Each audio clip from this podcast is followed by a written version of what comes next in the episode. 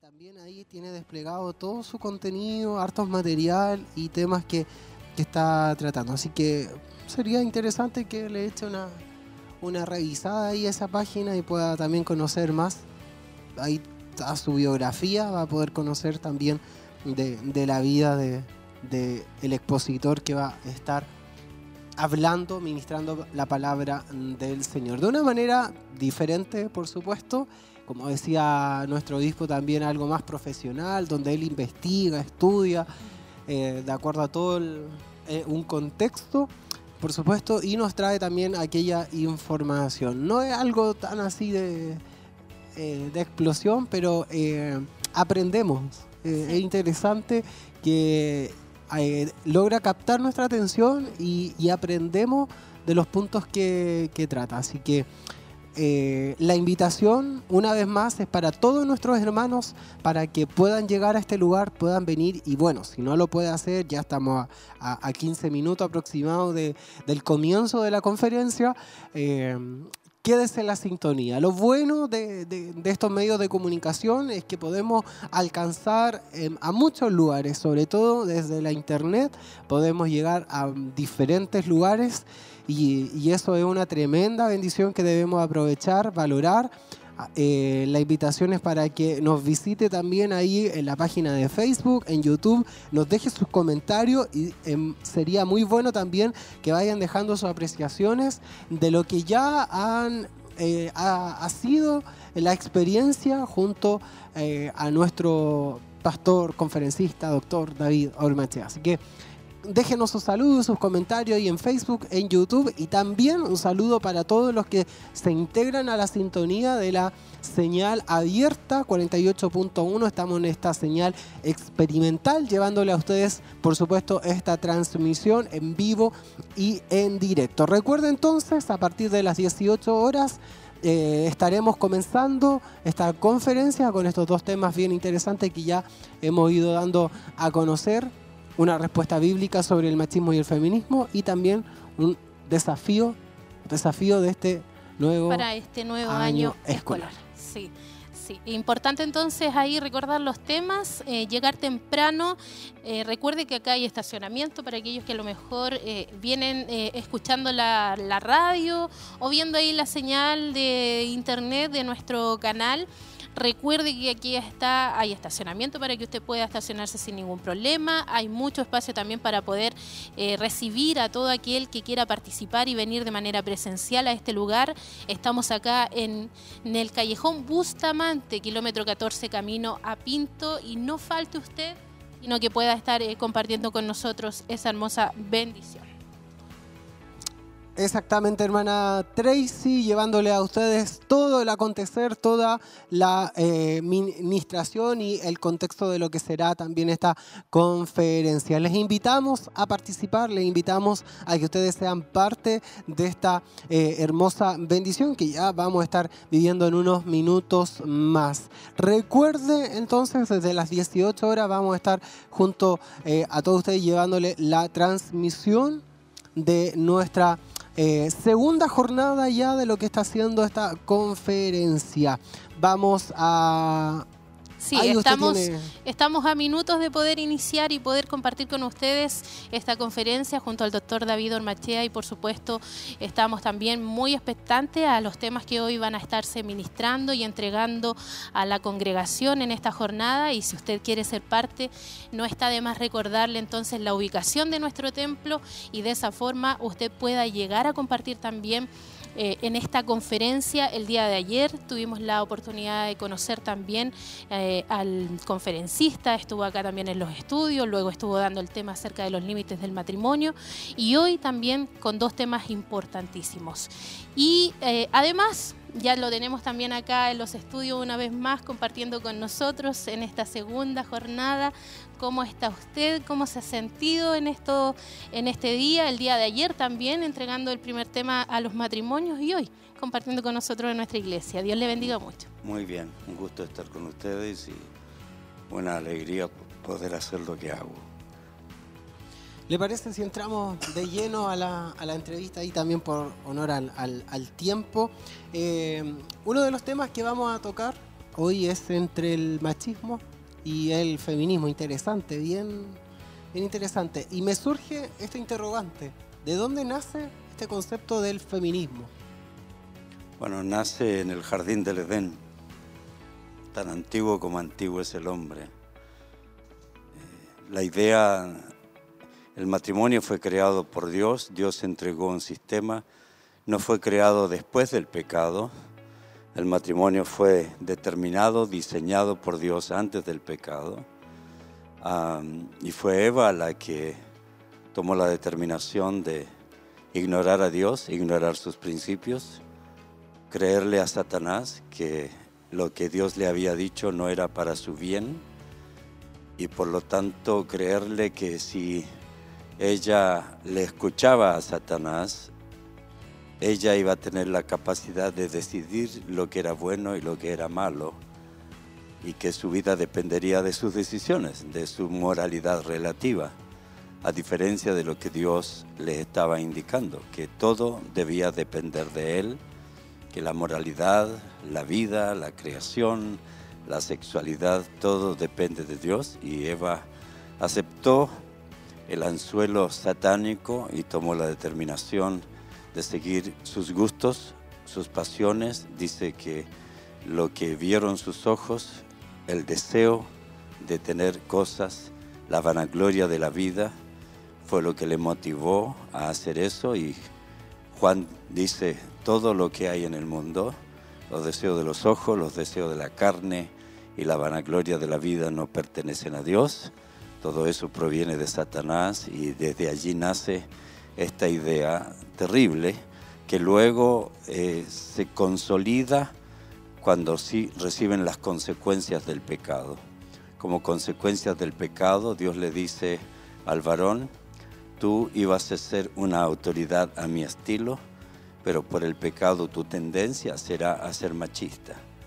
Y a la mujer, por tu pecado, tu deseo será para tu marido, tu deseo será tomar el lugar de tu marido. Tu deseo será el feminismo. Allí partió y de allí siguen adelante todos los discípulos de Satanás queriendo lo mismo. Vemos entonces un alto grado de contrariedad a la voluntad de Dios perfecta con este concepto del feminismo. Total, es ir totalmente en contra de los eh, principios divinos, contra el concepto de jerarquía en la familia, todo el concepto de autoridad, todo el concepto de sumisión y de ayuda mutua, todo el concepto de seguir roles diseñados por Dios, no roles inventados por la gente. Eh, seguir principios y verdades divinas. El mismo Dios que creó al hombre tenía que entregarle una ética para que el hombre viva. Y todo esto es un acto de rebelión contra la ética bíblica, contra la ética divina y seguir lo que hoy se enseña, lo que antiguamente para nosotros... ¿Cuándo, íbamos, ¿Cuándo ibas a pensar tú que iba a llegar el día en que las autoridades y los psicólogos, los psiquiatras y los profesores le iban a decir a un niño de 5, 6, 7 años que pueden elegir su sexo de acuerdo a cómo se sienten? Bueno, seguir los deseos de la carne, los deseos de los ojos, la vanagloria de la vida, lleva a renunciar a todo el concepto de Dios y declarar que no existe Dios, no existe verdad, por lo tanto cada individuo es libre de seguir lo que desea su carne. ¿Un cristiano puede tener este pensamiento, ya sea que una mujer se sienta feminismo, eh, feminista o un hombre, a lo mejor de manera no tan marcada o no tan revelada se sienta machista? ¿Podríamos decir que eso ha influenciado igualmente a la, a la iglesia de hoy? Por supuesto. Y más ha influenciado el machismo que el feminismo. Hoy se están dando vuelta los papeles, pero la iglesia del Señor no permite esto, pero las congregaciones con líderes mal informados sí fueron machistas y sí hay líderes machistas todavía. Todavía hay líderes que oprimen a las mujeres, todavía hay líderes ah, que son autoritaristas, que son tiranos. Y todo eso es parte del machismo del individuo. Hay congregaciones completas donde la mujer es un cero a la izquierda todavía. Y, eso es una eh, forma machista de concebir la vida.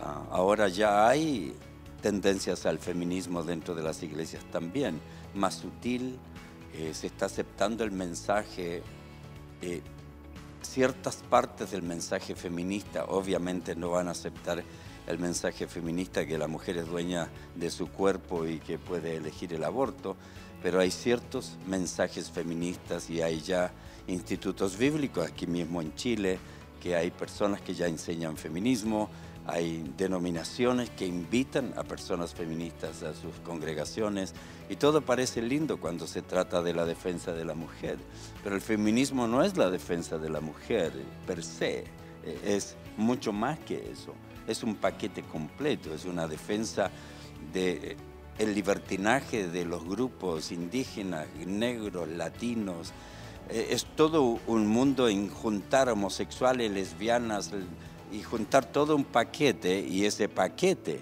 ¿cierto? Ofrecerlo a la comunidad y defender los derechos, entre comillas, humanos de todos ellos.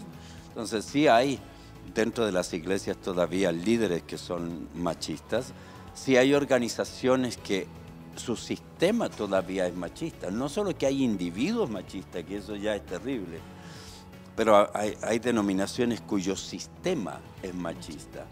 Y entonces eso sí es más grave y ya hay una tendencia hacia el feminismo, eh, más que nada en las señoritas, que no entienden toda la conceptualización. Y que además traen también eh, la influencia, la influencia desde los colegios, desde otro, otro tipo de mundo en la cual ellos pueden observar y también tomar toda la información que está llegando hoy en día. Correcto, porque hay hay madres de familia que no aceptan el feminismo como concepto.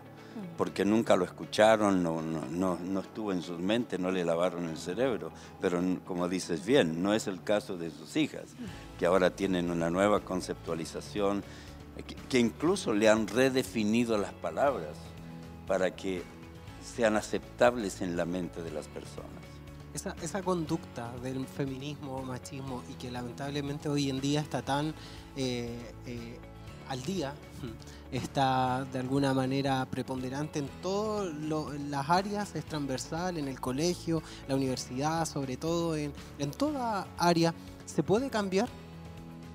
¿En la sociedad? Sí, y, y en la iglesia igual. En la sociedad imposible. El mundo irá de mal en peor eh, una vez que tú permites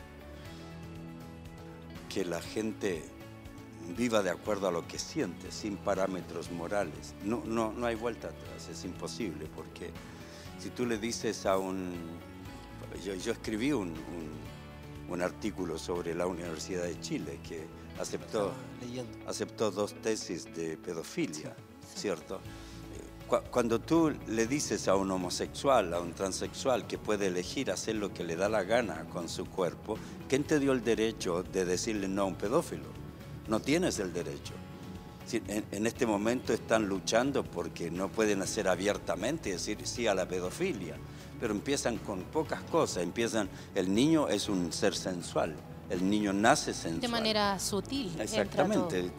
El niño va a tener deseos sexuales y un maestro tiene deseos sexuales y empiezan a unir todo eh, en forma muy lógica, pero eso es lo que empieza a meterse dentro de la sociedad.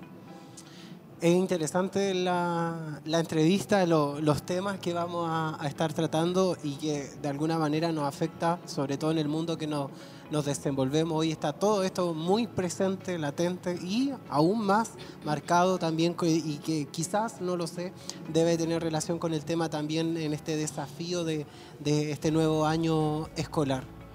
Eh, nos gustaría tener mucho más tiempo para seguir conversando, pero también debemos dejarle el tiempo para que se se aliste ya, estamos a minutos de, dar comienzo a las 18 horas eh, de esta conferencia y queremos agradecerle, por supuesto, su, participación junto a nosotros, junto al equipo de, de RCN que transmite lleva a cabo toda esta información y, dejar algunas palabras también de cercanía ahí a las cámaras para todos nuestros hermanos. Estamos saliendo eh, casi a toda la región de Ñuble, llegando con esta señal experimental y por supuesto a través de, de la internet que tiene un gran alcance.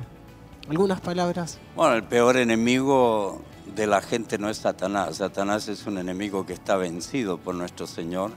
La mundanalidad es poderosa, estamos hablando de ella, pero el peor enemigo es su ignorancia.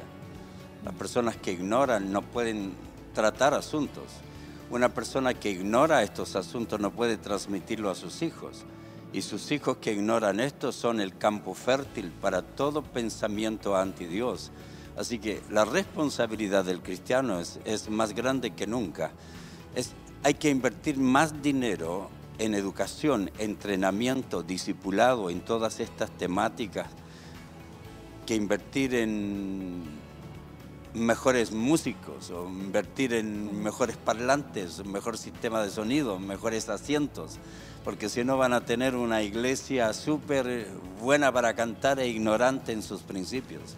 La ignorancia es el peor enemigo del hombre y eso tenemos que combatirlo fuertemente porque si no, no tenemos posibilidad de traspasar nuestra herencia a nuestros hijos, la herencia de nuestra fe, el temor a Dios. No podemos traspasarlo y el Padre que no lo traspasa dará cuenta a Dios de su irresponsabilidad.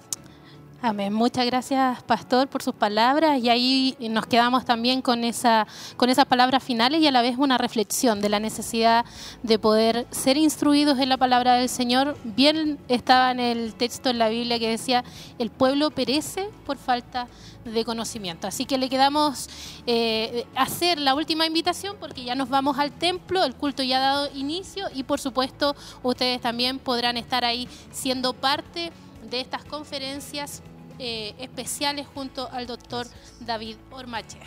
Muchas gracias entonces por su palabras. No, le bendiga ahí. Tiene el tiempo entonces para eh, irse a alistar luego a esta conferencia hermana Tracy. Eh, vamos a recordar los dos temas entonces que el conferencista estará entregando y que por supuesto tienen un enfoque acerca del concepto del feminismo y el machismo y los desafíos de un nuevo año escolar. Son los temas de hoy. Ya podíamos escuchar al conferencista ahí dándonos también un poco en realidad, como bien decía usted, hermano Nicolás, eh, hay mucho que preguntar y, y, uno va escuchando y la verdad es que uno como que va entendiendo muchas cosas y se va profundizando el tema y la verdad es que es bastante interesante. Y no debemos estar nosotros así eh, en una postura de pensar o creer que estamos muy lejos de esa realidad porque lo estamos viendo, estamos viendo la realidad del feminismo, del machismo en el colegio, eh, siendo nuestros niños influenciados en todo sentido. Y, y, por qué no decirlo, a lo mejor nosotras también tenemos algo de feminismo en nuestro corazón o los hombres tienen algo de machismo en su corazón y por lo tanto es importante entonces que podamos estar atentos a la palabra del Señor. que estamos acá, valorar y motivarse a ser parte y el querer ser parte de todo, todo este acontecer que estamos viviendo acá en la corporación. Si lo, eh, usted puede ver ahí en pantalla, entonces si está a través de la televisión, eh, que nuestro culto ya ha comenzado, así que le dejamos con todo lo que está ocurriendo allá en el templo. Todos aquellos, ¿verdad?, que se han congregado en este día y también vamos a saludar a nuestro Padre en el nombre de Jesús. Yo le invito a que podamos orar a la presencia del Señor, orar, hablar con nuestro Dios. Hablamos con nuestro Dios. Padre eterno, en el nombre de Jesús, te damos gracias por todas las bendiciones que hemos recibido de tu mano. Gracias Señor por la vida que nos das. Gracias por poder alabarte, por poder bendecirte, por poder adorarte Señor. Te damos gracias porque tenemos libertad de poder adorarte y de entrar al lugar santísimo, Señor, aleluya. Con nuestros pecados han sido perdonados a través de la sangre. Por eso te damos honra y gloria a tu nombre. Porque podemos hacer, Señor, lo que ningún hombre puede hacer, ninguna mujer puede hacer, si no es por la gracia de Dios. Por eso en esta hora solo te pedimos que tu Espíritu Santo esté en medio nuestro. Que tu Espíritu Santo, Señor, aleluya, dirija, dirija todo lo que ha de ocurrir en este lugar. Padre, te lo pedimos en el nombre de Jesús. En el nombre de Jesús. En el nombre de Jesús. Amén, amén y amén. Denle un aplauso de alabanza al Señor. Nos ponemos sobre nuestros pies, cantamos alabanza junto al grupo Renuevo.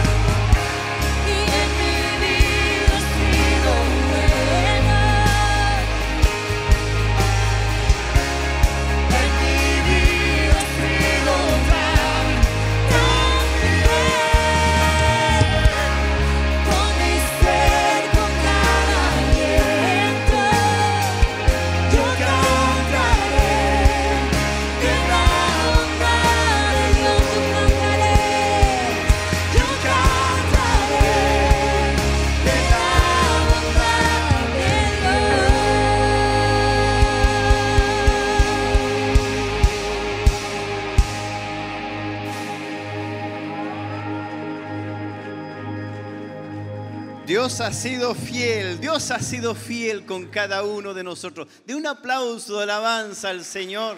Bendito es nuestro Dios, eterno y poderoso. Tome su asiento, mi hermano. El día de ayer estuvo con nosotros nuestro pastor David Ormachea dando el tema que son los límites de la relación matrimonial, matrimonial estructuras esenciales que impiden el abuso. Hoy día está con nosotros y va a estar dando a conocer el tema los desafíos de un nuevo año escolar. Vamos a dar un aplauso, alabanza al Señor. Le vamos a pedir a nuestro pastor David Ormachea que nos acompañe en este primer tema.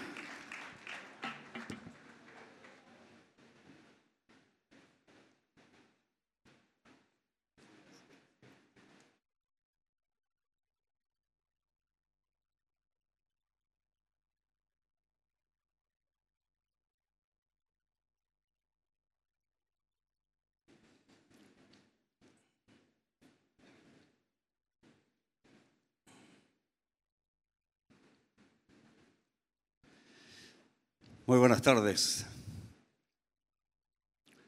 Tal vez uno de los más grandes desafíos que enfrentamos es criar a hijos con principios bíblicos en medio de un mundo enemigo de nuestra fe. No digo solamente un mundo hostil, como siempre ha sido, sino un mundo enemigo de Dios, enemigo de nuestra fe frente a una filosofía de pensamiento que ha inundado la humanidad, ya no ciertos países más avanzados, sino por el globalismo y la globalización, este intercambio que hay entre los países, no solo de bienes y productos, sino también de ideologías y sistemas de pensamientos. Se ha logrado que el mundo tenga una forma de pensar cada vez más homogénea, lamentablemente en contra de Dios.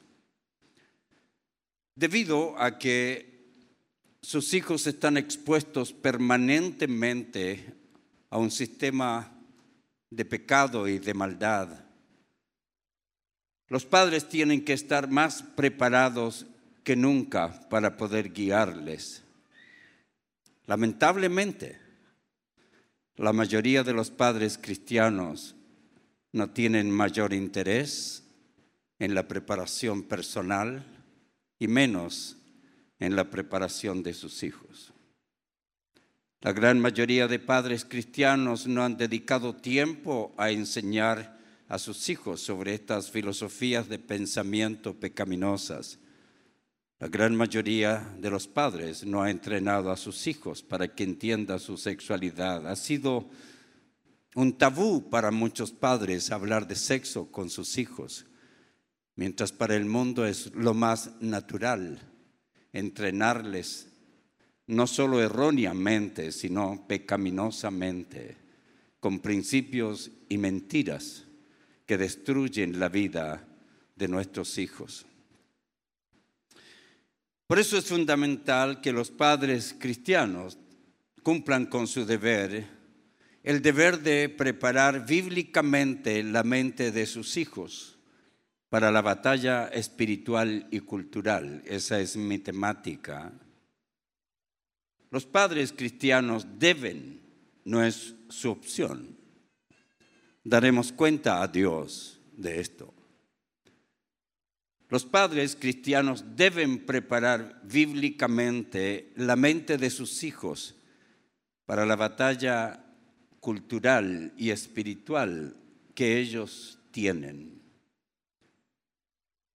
Si no preparamos a nuestros hijos y ellos se desvían del camino del Señor y llegan a la universidad y son lavados de cerebro y comienzan a negar su fe, es culpa de los padres. Si es que usted preparó bien a sus hijos desde pequeño para enseñarles y luego se apartan de la palabra de Dios y sus principios, es culpa de los hijos. Es decir, nuestro deber no es criar hijos buenos, no podemos.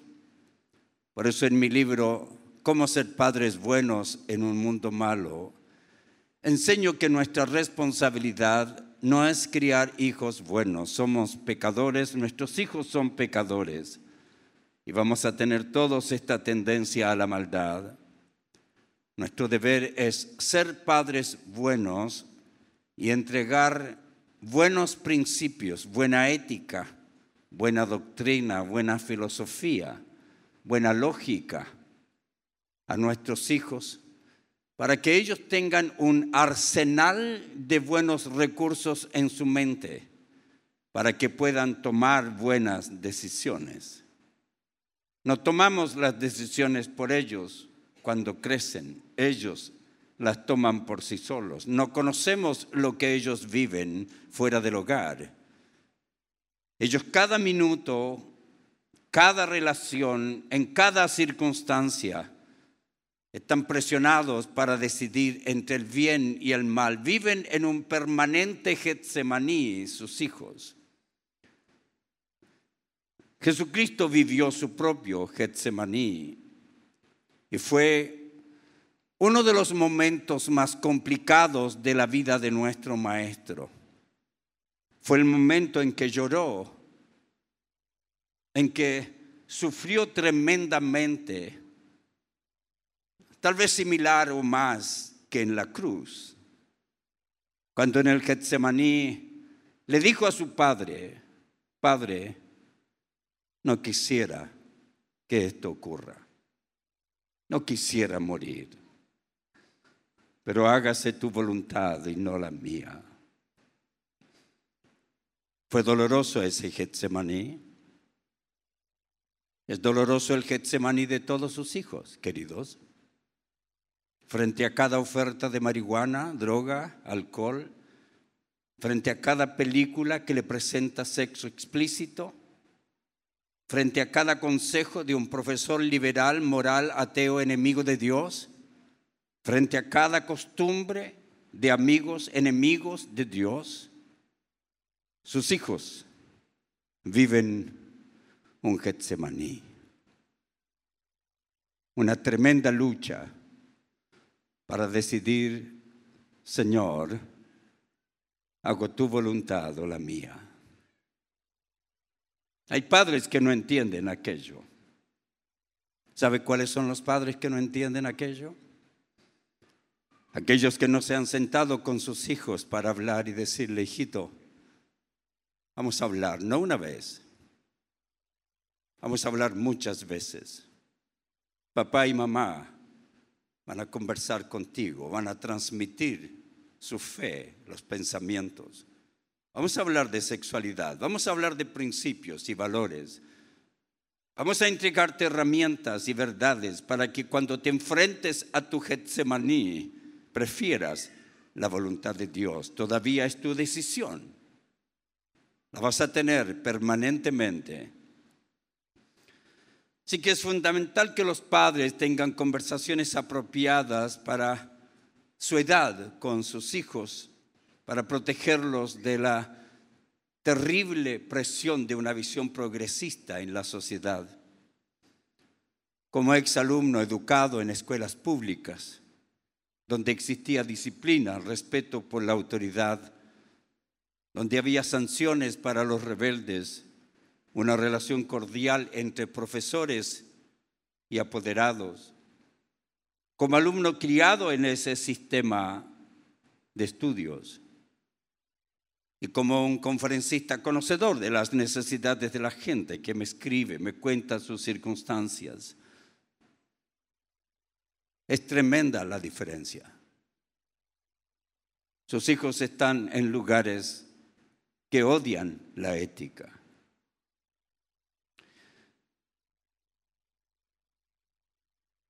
Así que quiero entregarle algunas cosas en preparación para ayudar a sus hijos por lo que viene, lo que van a vivir. Un año escolar es un año que le presenta a ellos nuevas oportunidades de escuchar, ver lo que hacen otros. Y su naturaleza pecaminosa es constantemente estimulada. El anzuelo entregado por una sociedad progresista es muchas veces mordido por los jóvenes cristianos, en muchas ocasiones porque no han sido preparados por sus padres.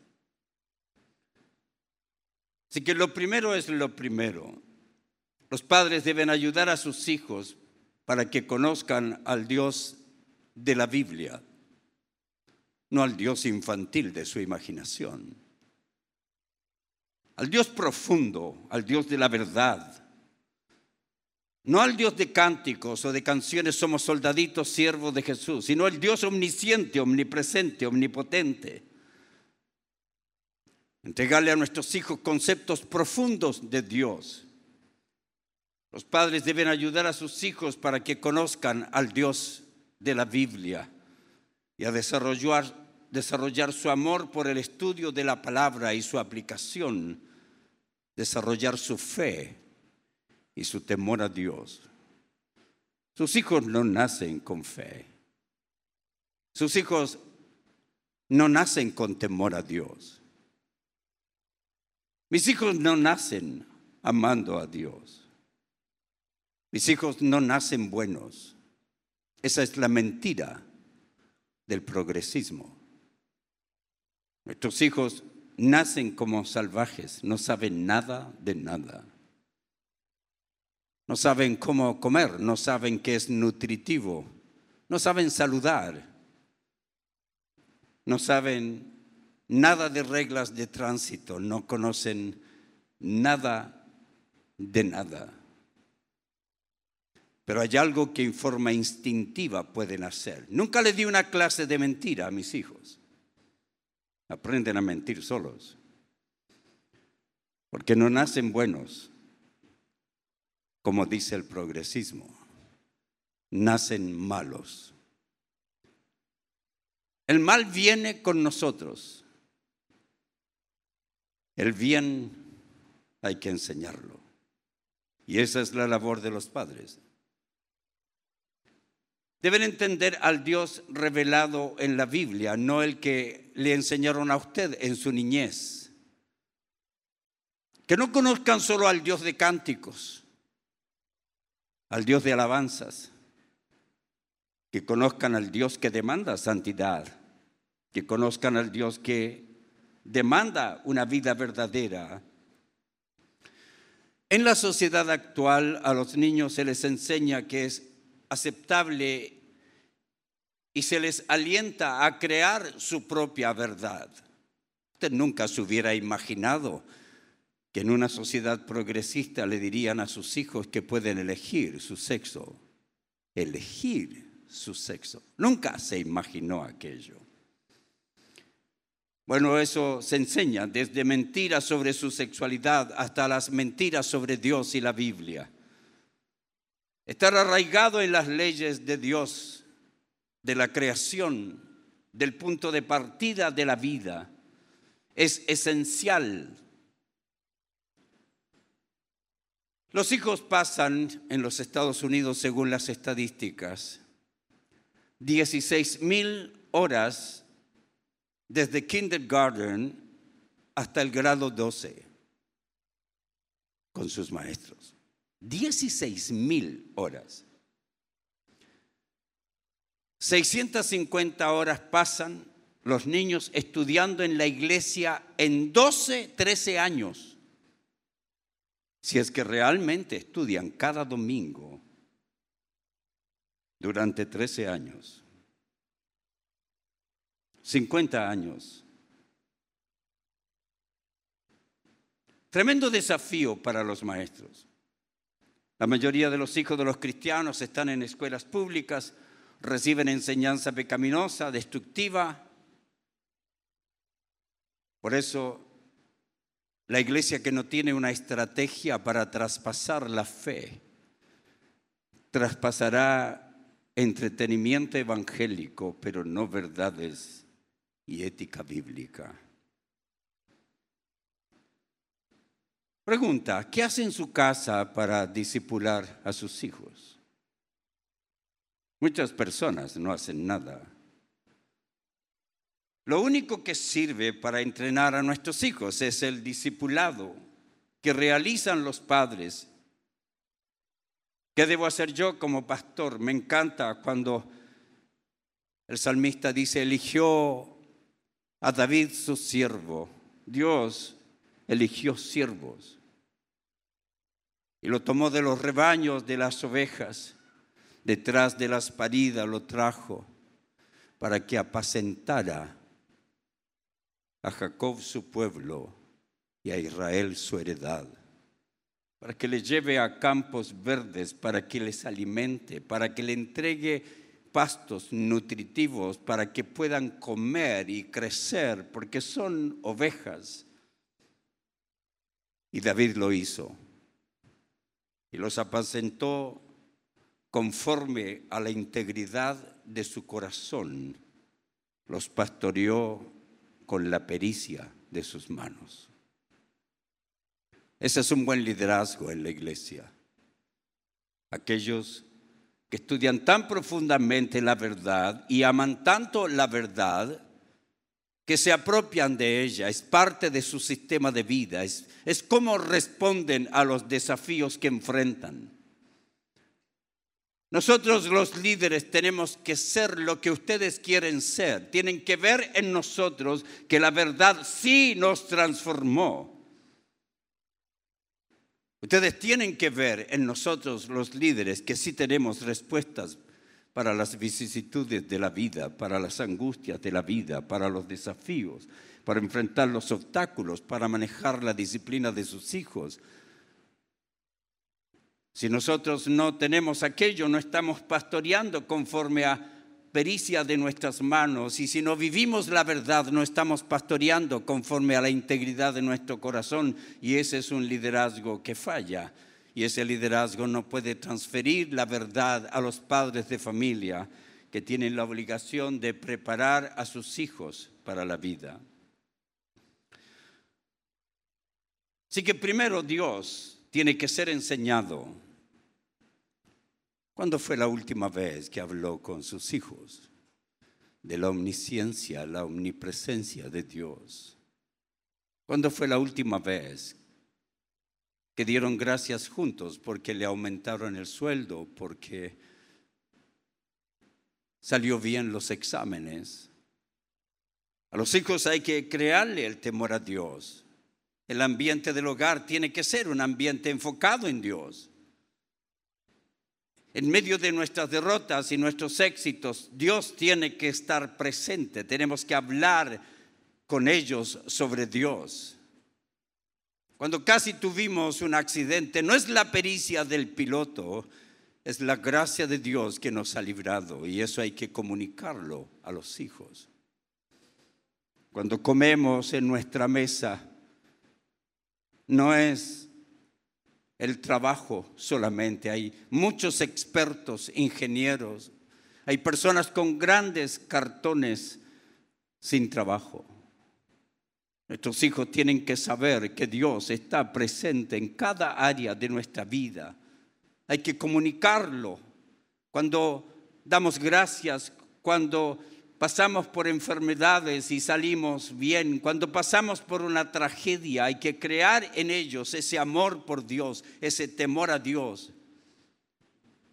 Cuando asisten al templo con usted, que estén cantando junto a usted, que estén adorando a Dios, que no estén jugando, que aprendan a adorar a Dios de corazón, que sepan que Dios está en este lugar, que sepan que Dios es vivo, es activo, que está en todo lo que nosotros hacemos. Si usted no transmite eso, sus hijos nunca tendrán temor a Dios. Y eso hay que comenzarlo lo antes posible en la vida. Lo segundo es la enseñanza bíblica de valores y ética que debemos traspasar a nuestros hijos. La Biblia no debe ser un suplemento. ¿Cuándo fue la última vez que abrió su Biblia con sus hijos y habló con ellos de cosas importantes? La Biblia no debe ser algo que tomamos cuando venimos a la iglesia y cuando estamos en casa la guardamos. La palabra de Dios no puede ser solo consultada en ciertos eventos. La palabra de Dios tiene que ser la única regla de fe y de conducta en todas las áreas de nuestra vida, en todo tiempo. Cuando sus hijos tienen preguntas, no es su respuesta, no es mi respuesta, es qué dice Dios. Cuando vamos creando esa conciencia de que la palabra de Dios es verdaderamente lo que dice ser, lo que dijo Cristo que era su palabra, tu palabra es verdad.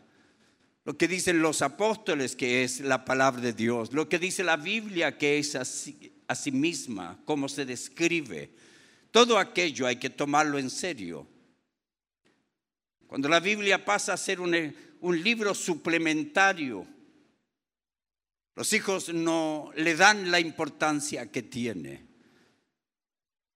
Cuando usted abre su Biblia y le dice, hijo, tuviste un problema, vamos a abrir la Biblia, ¿qué, qué dice Dios? Te voy a orientar, te voy a guiar a ver qué dice Dios. Ese niño va creando una conciencia de Dios, que es esencial. Tristemente estamos criando una generación de niños y jóvenes analfabetos de la Biblia, espiritualmente inmaduros. Crecimos en una generación que debíamos aprender aún de memoria los diez mandamientos, el credo de los apóstoles, versículos bíblicos para memorizar que nunca se han borrado de mi mente. Crecimos en una generación que nuestros padres nos obligaban a cantar con un himnario, adorar a Dios. Que cuando llamaban a la oración el niño no se quedaba sentado, sino que todos orábamos, incluyendo el niño. Hoy vivimos en una generación que se divierte con cánticos evangélicos, pero que no tiene mayor profundidad en la palabra de Dios. No me gusta hablar por hablar, queridos. Lo digo porque realizo conferencias y las últimas conferencias que realicé antes de la pandemia, hice una gira para hablar con los jóvenes. Más de 15 mil jóvenes asistieron en distintos países y en vez de que ellos me pregunten a mí al final de mis conferencias, yo le pregunté a ellos. No sabe cuán grande decepción tuve al conocer el analfabetismo de principios y valores cristianos de los jóvenes. No van a tener victoria los jóvenes que no conocen la verdad. Van a ser influenciados por las mentiras los jóvenes que no conocen la verdad. Van a ser cambiados en su mente los jóvenes que no conocen la verdad. Van a ser intimidados por los enemigos de la fe, van a ser convencidos por los astutos e inteligentes enemigos, los jóvenes que no conocen la verdad. Por eso es deber de nuestros padres conocer la verdad, vivir la verdad, enseñar la verdad y defender la verdad. Me encanta lo que dice Pablo, por lo tanto, hablamos a otros de Cristo, a sus hijos. Advertimos a todos y enseñamos a todos con toda la sabiduría que Dios nos ha dado. Eso es, con toda la sabiduría que Dios nos ha dado, que adquirimos en cursos. No en cantar, mi pueblo perece por falta de visión, de conocimiento de Dios. No sabe cómo tomar decisiones. Está 10 años en la iglesia todavía siendo maltratada. Porque no conoce la verdad. Estaba leyendo allí mis redes sociales al inicio y alguien hizo una buena pregunta que voy a contestar en mi próxima conferencia. Cuando los hombres se aprovechan de la mujer, porque la Biblia dice que el cuerpo de la mujer pertenece al hombre. Si usted nunca ha entendido ese versículo, se van a aprovechar de usted. Si usted no ha entendido, sus jóvenes no han entendido la diferencia entre teoría de la evolución y la creación bíblica, nunca podrán defenderse. Por lo tanto, hablamos a otros de Cristo, advertimos a todos y enseñamos a todos con toda la sabiduría que Dios nos ha dado. Note lo que tenemos que hacer para ayudar a nuestros hijos. Hijos, por favor, escúchenme. Si ustedes tienen padres cristianos, que no son perfectos, no existe nadie perfecto. Si ustedes tienen padres cristianos que aman a Dios, que han trabajado por años y nunca le ha faltado nada. Si ustedes tienen padres que han sido fieles el uno al otro, nunca un adulterio en su casa. Si usted tiene padres que nunca han tenido ninguna dependencia. Si ustedes han tenido padres que le han tratado con amor y respeto y le han enseñado disciplina y han sido exigentes para que vivan la verdad Denle gracias a Dios porque son únicos en el mundo. Sus padres no tienen la intención de destruirles, queridos. El mundo sí. Sus padres no quieren que ustedes fracasen en el futuro en su matrimonio. Al mundo no le interesa. Sus padres no quieren que usted viva una vida desenfrenada sexual. Al mundo sí. Eso es lo que vende. Queremos presentarlos a Dios perfectos en su relación con Cristo. Y Pablo dice, es por eso que trabajo y lucho con tanto empeño apoyado en el gran poder de Cristo que actúa dentro de mí. Esa es mi meta, presentarlos a ustedes perfectos ante Dios en su relación con Cristo. Esa debe ser la lucha de cada padre para que sus hijos se enfrenten su Getsemanís en la sala de clases, en los recreos, cuando ven lo que hacen los demás. Recuerda cuando Israel iba a llegar a la tierra prometida y el Señor le dice a Moisés, Moisés, quiero que prediques, quiero que enseñes al pueblo para llegar a un lugar donde existen viñas que no plantaron, viñas y olivares que no plantaron, fuentes de agua que no cavaron. Para llegar a un lugar donde hay abundancia, los frutos son abundantes, pero también es abundante el pecado. Allí estarán rodeados de cananeos, que son tan metidos en su mundo de sexualidad, que tienen prostitutas que hacen sacrificios infantiles. Y allí van a llegar ustedes con sus hijos. Lo que demando Moisés, dile a mi pueblo. Dile que entrenen a sus hijos, que le enseñen todos los estatutos, mandamientos y decretos.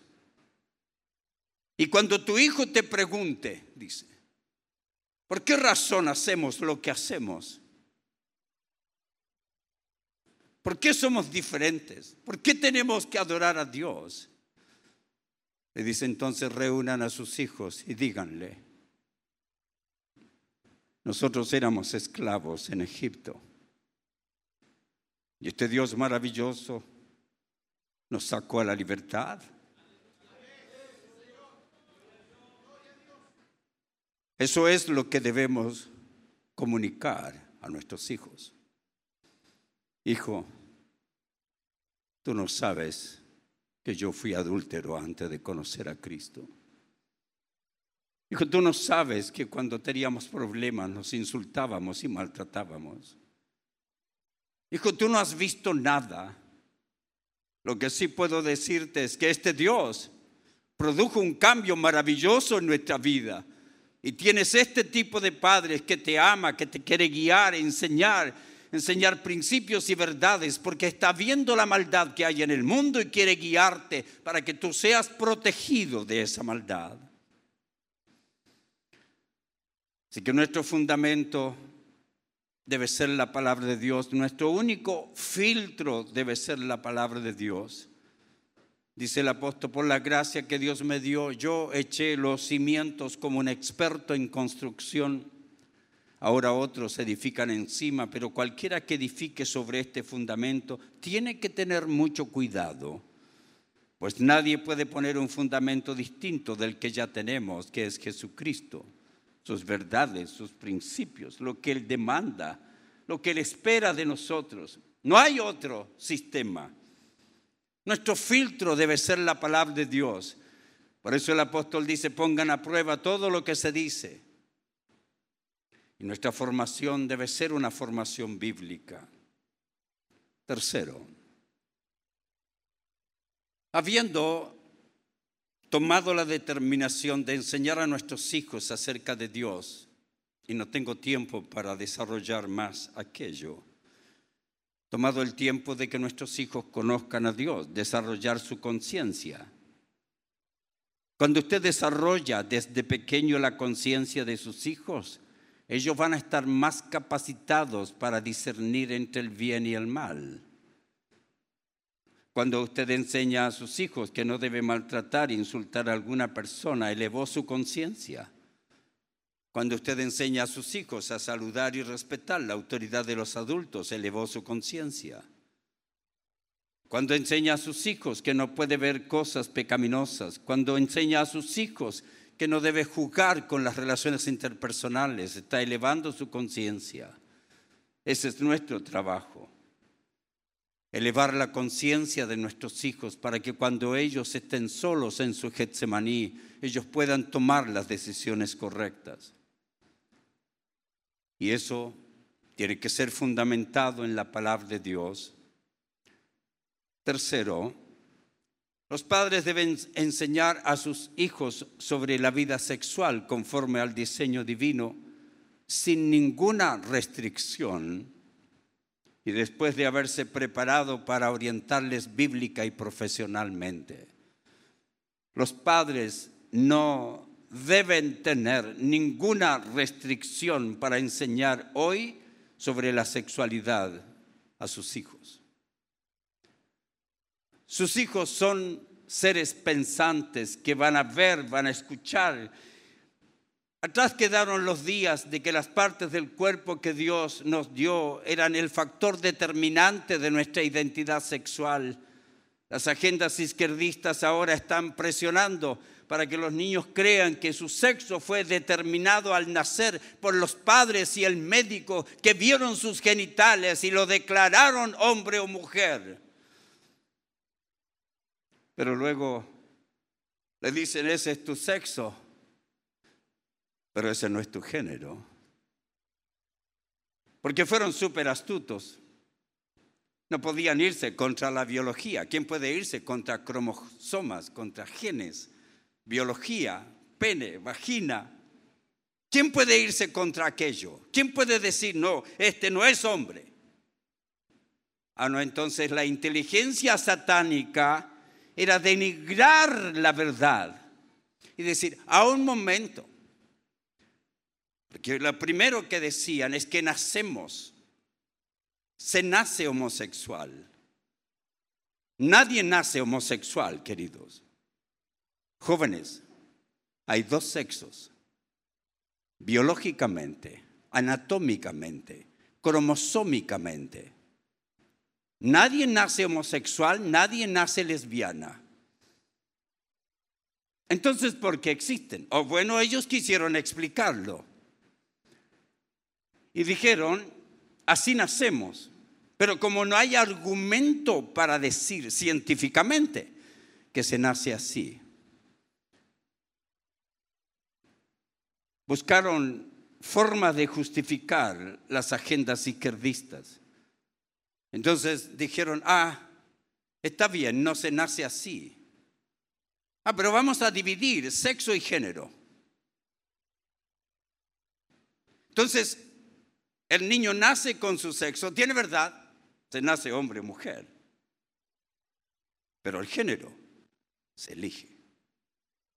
Así que sus padres, mirando su cuerpo, el médico, declaran hombre y mujer. Pero luego la persona puede elegir su género. Que su género no se determina hasta que tengas la edad suficiente para comenzar a demostrar lo que eres. Se les dice a los padres que mantengan en secreto el sexo biológico hoy, hasta que tengan la edad suficiente para que ellos puedan decidir su identidad. Queridos, entréguele a los niños, a los jóvenes, adolescentes aquella facultad y usted perdió la razón. Dígale a sus hijos lo que están diciendo hoy en los Estados Unidos. Dígale a los ladrones, se puede robar pero menos de 900 dólares. No le vamos a perseguir legalmente por menos de 900 dólares. Así que los tipos hoy entran con mochilas a los supermercados y llenan las mochilas. Total, llevan menos de 900 dólares. Ábrale la puerta al pecado y el pecado dominará. Cuando enseñamos a nuestros hijos sobre sexualidad, tenemos que enseñarle lo que exige la palabra de Dios. Tenemos que mostrarle la verdad. No es un asunto de elección personal. Entonces, los jóvenes a veces me dicen, pero pastor, yo conozco a un niño que desde pequeño tenía modales femeninos. Yo conozco a una niña que desde chiquita era muy ahombrada. Y tiene razón. Hay pequeños desbalances hormonales. Y tiene razón, hay graves desbalances hormonales. Al punto que puede nacer un niño con órganos genitales masculinos y femeninos, por supuesto. Así como hay enfermedades, desde una gripe hasta el cáncer, hay problemas hormonales desde los más sencillos, un cambio de la voz inapropiado, hasta una persona con ambos órganos genitales. Y entre esto y esto hay diferencias.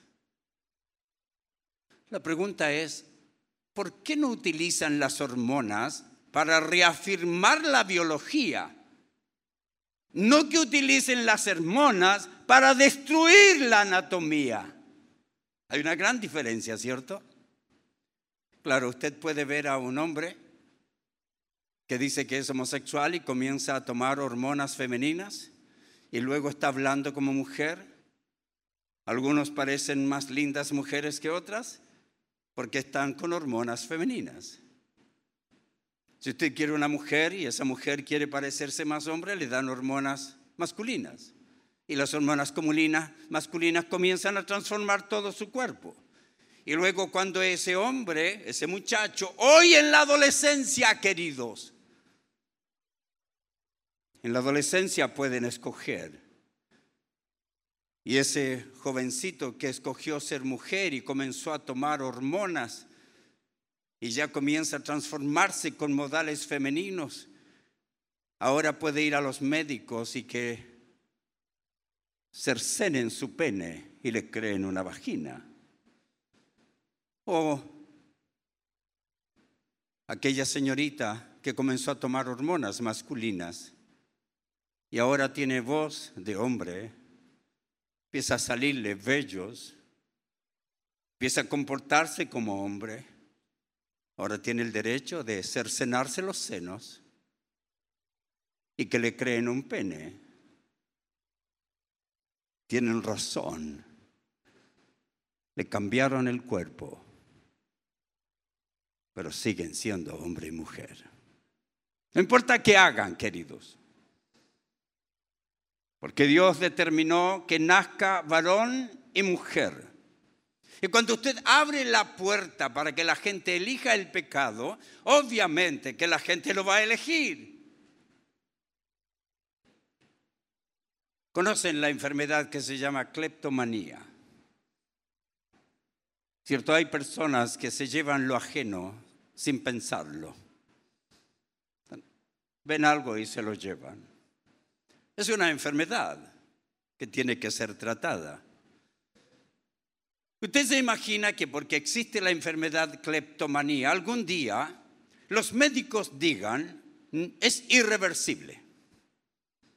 Las personas que nacen así tienen que morir así. Se imagina que entonces la sociedad diga, cleptomanía, todos los que son cleptómanos pueden ir a los supermercados y pueden llevarse lo que quiera y no serán perseguidos por la ley. ¿Usted sabe cuántos cleptómanos tendríamos? ¿Usted sabe cuántas chicas comienzan con el lesbianismo temprano en su vida? Por supuesto, todos los niños tienen fantasías. Un niño criado solo con mujeres va a tener fantasías femeninas. Hoy más que nunca, queridos padres, preparando a nuestros hijos, tenemos que enseñar masculinidad. Hay que enseñar feminidad. Hoy tenemos más chicas que se llaman lesbianas que nunca. ¿O sabe por qué? Porque el cuerpo humano fue diseñado para tener placer. Las relaciones sexuales son llamativas porque son placenteras.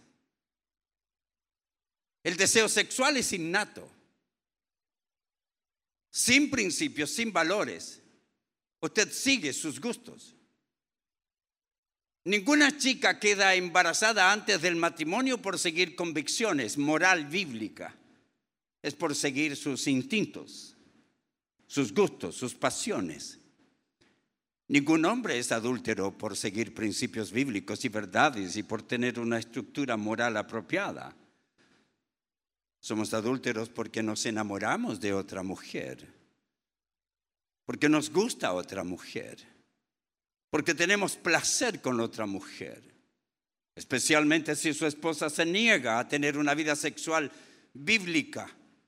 Y un hombre que nació con un deseo sexual más fuerte que la mayoría de las mujeres. Queridos jóvenes, esa será su historia.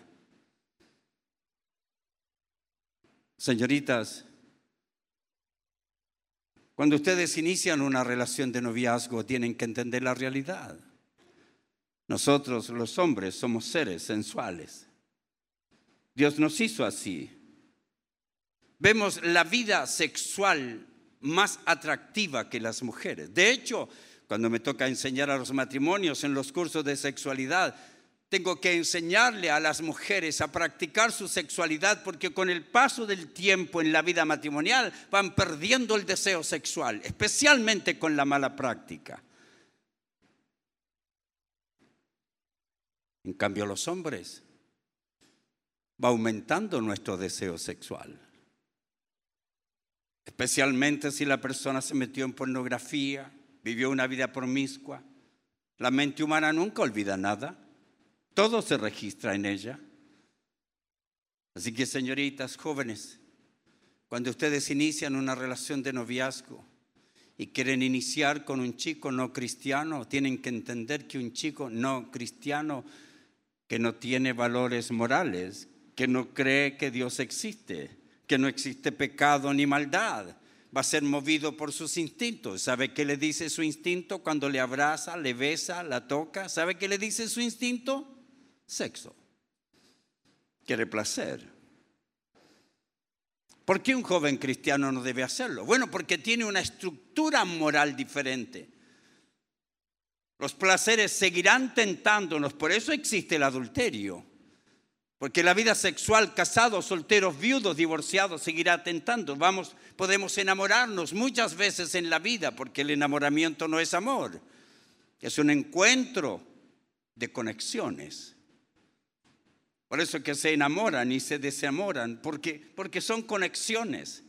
Alguien puede decir que está enamorado como nunca en su vida para tres meses después no querer saber nada de la persona, porque no es amor.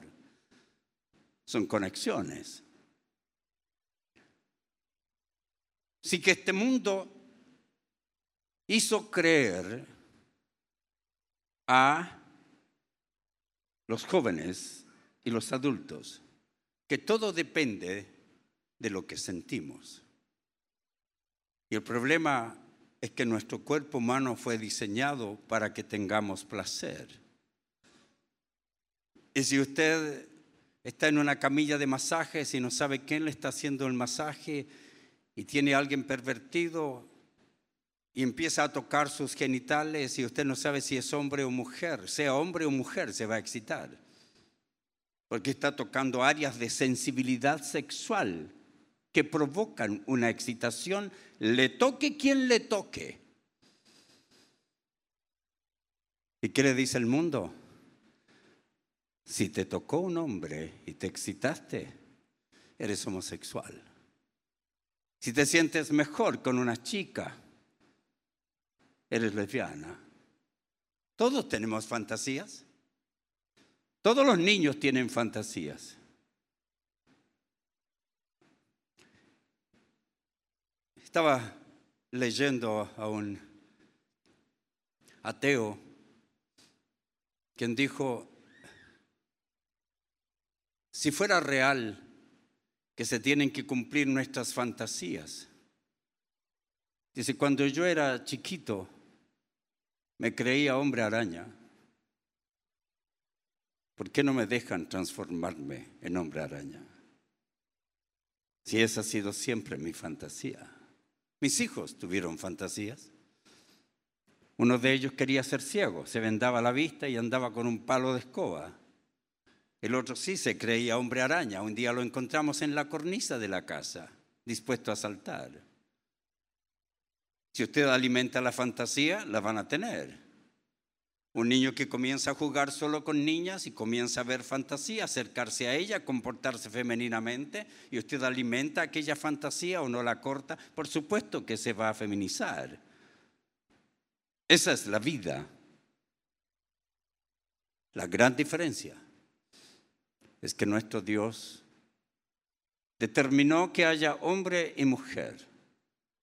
Nuestro Dios determinó que la sexualidad no es determinada por los gustos y pasiones de las personas.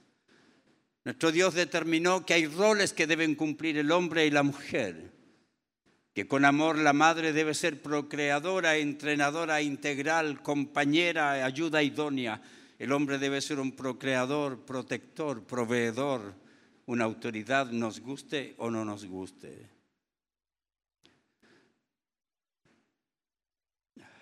Ya se fue mi hora. Estamos listos para terminar.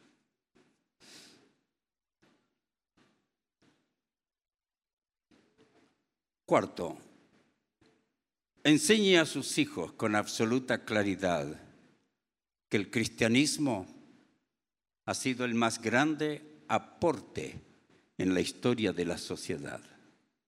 Enseñe eso a sus hijos.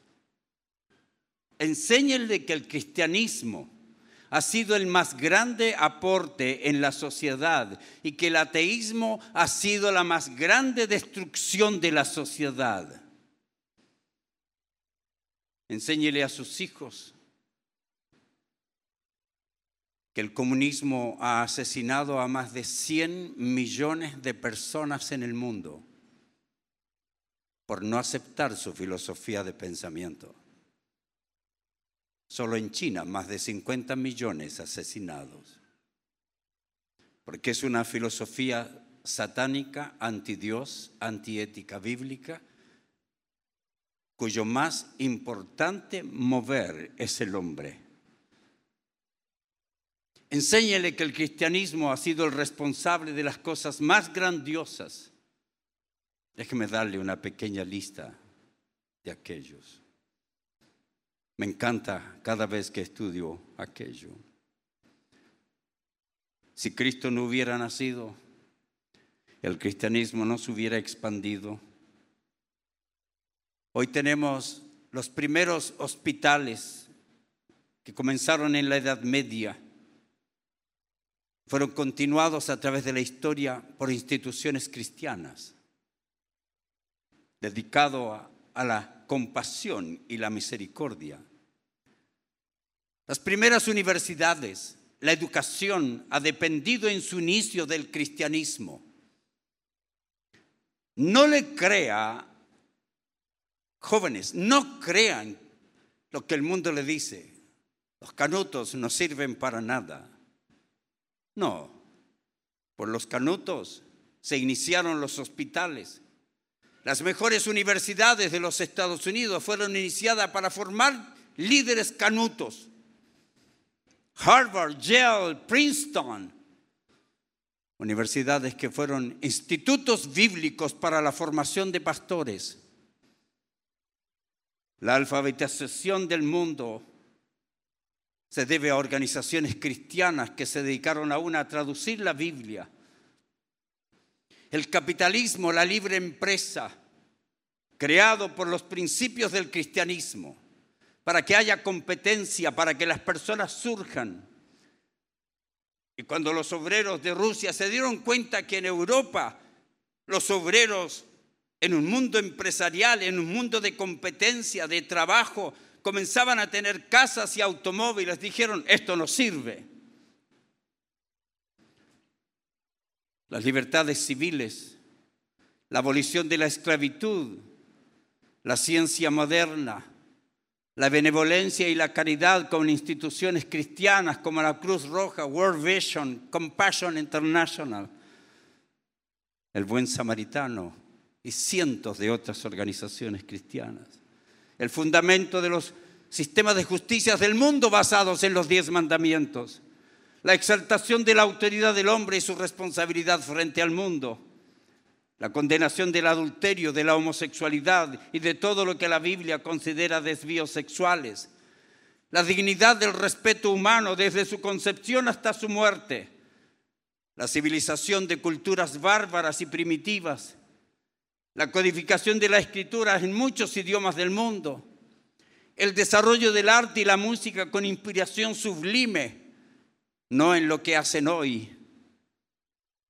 Incontables vidas cambiadas por el mensaje del cristianismo y la salvación eterna de millones de almas. Jóvenes, nunca se avergüencen del Evangelio. El cristianismo ha sido grandioso. Que no le laven el cerebro diciendo que ha sido mal para el mundo, ha sido el mejor bien para el mundo. El peor mal es el comunismo, queridos.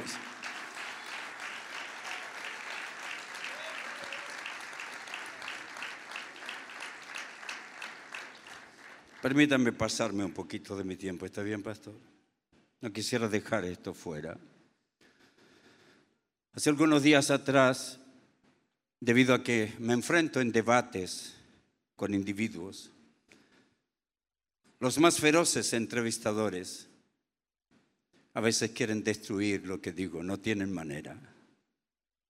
Por eso, jóvenes, no lleguen a la universidad cantando, adorando, orando solamente. Lleguen conociendo ética lógica, valores cristianos, estudienlos. A mí nadie me enseñó. Yo tuve que aprender solo, yo tuve que investigar, yo tuve que leer a los, los teólogos reformados, porque en los teólogos modernos ya casi no existe esta pasión por la verdad. Jóvenes, muchos de los que ustedes escuchan hoy en las redes sociales son motivadores evangélicos que le dicen que todo está bien, que va a tener prosperidad, que todo es victoria, que declare su victoria. Lea a los reformadores y va a aprender a defender su fe, conocer su fe. Enseñan a sus hijos, querido, que lo irracional es el sistema de pensamiento ateo, secularista, agnóstico, progresista, comunista. Ese sistema de pensamiento es irracional. Jóvenes, el cristianismo no es irracional. Yo no pienso políticamente, me involucro en la política. Yo pienso moralmente, pienso en la maldad y la bondad, en base a ello lo que es correcto, lo que es erróneo. Pero para el izquierdismo no existe maldad, la moral depende de lo que ellos digan. Dios demanda que yo sea responsable de mi persona, de mi familia, de mi comunidad. El izquierdismo es inmoral, pues cree que el gobierno tiene que hacerse cargo de mí, de mi familia, de mi comunidad. Los cristianos criamos a nuestros hijos con una orientación a cumplir obligaciones. Los izquierdistas crían a sus hijos haciéndoles sentir que son víctimas de la sociedad,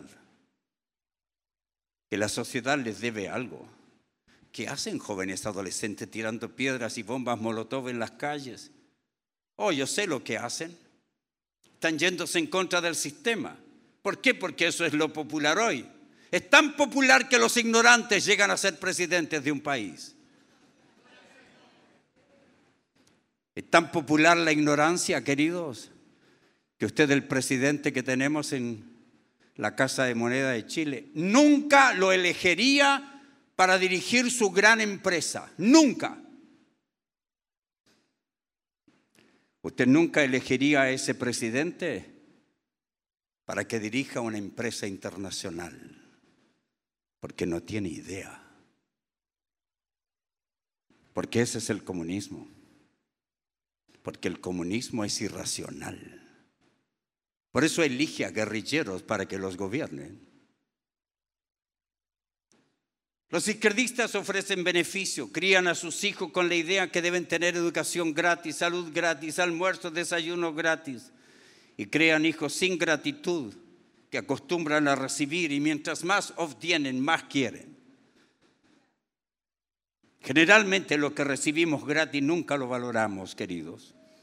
Las personas más ingratas son los comunistas. Ingratos con todo. Obviamente, porque no existe Dios. El izquierdismo es inmoral porque quiere destruir la masculinidad. ¿Quién ha ganado la guerra de los países? ¿Los homosexuales, las lesbianas, los metrosexuales? ¿O los soldados y policías con la fortaleza de un varón? La lucha y el odio es el núcleo de la política izquierdista. Poner a la gente a luchar entre sí, sembrar el odio, la división, es la principal forma de gobernar. El secularismo se cree racional. Hacen gala de que ellos son los racionales, entendidos, y nosotros los cristianos, canutos, ignorantes. Joven, nunca piense aquello. El mensaje es eres irracional si eres cristiano y eres racional si eres comunista, humanista. Piensa en esto. ¿Es esto irracional? Son las mujeres las que dan a luz. ¿Es irracional? Mujer es una persona de sexo femenino. ¿Es irracional? Nacemos con nuestro sexo. ¿Es irracional? El sexo no se puede cambiar con cirugías. ¿Es irracional? Nacemos con tendencia a la maldad, pues nadie nos enseña el mal. ¿Es irracional? Si no ha tenido hijos, tal vez piense.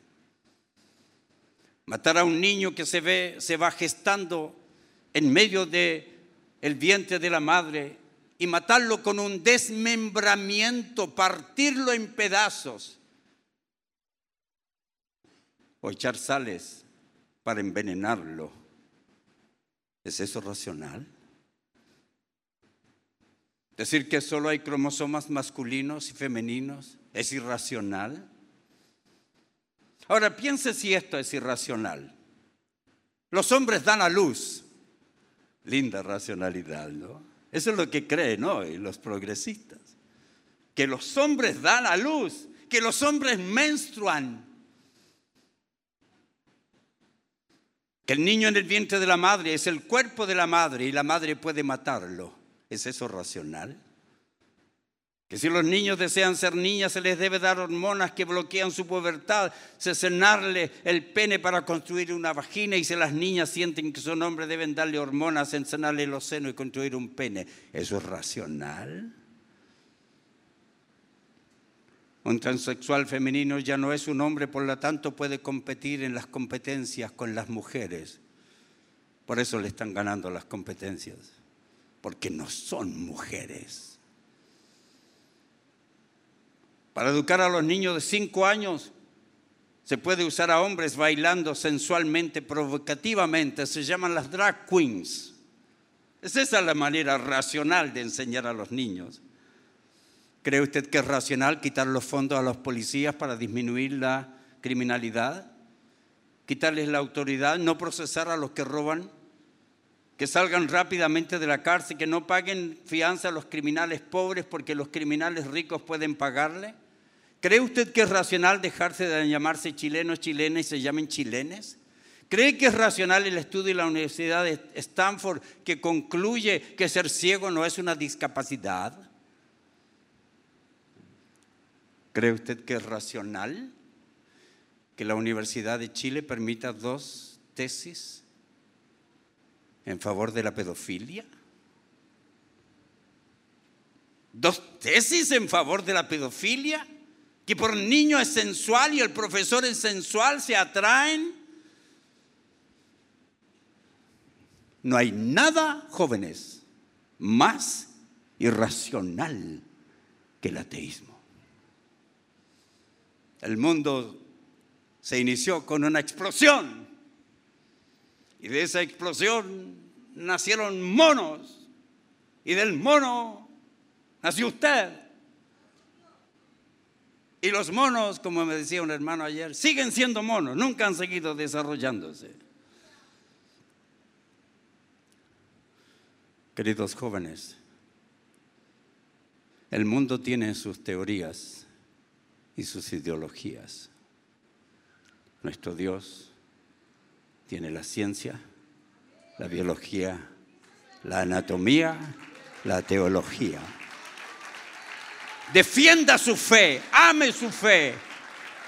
No permita que los ignorantes irracionales lo declaren a usted ignorante e irracional. Ningún sistema de pensamiento en la historia ha producido más beneficio que el cristianismo. Y ninguna filosofía de pensamiento ha matado más gente y ha traído más destrucción el ateísmo. Elija lo que quiere.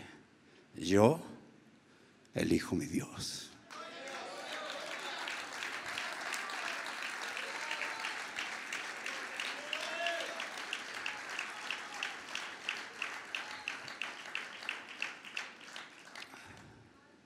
Quisiera que todos los jóvenes y señoritas vengan un momentito acá. Vengan, por favor.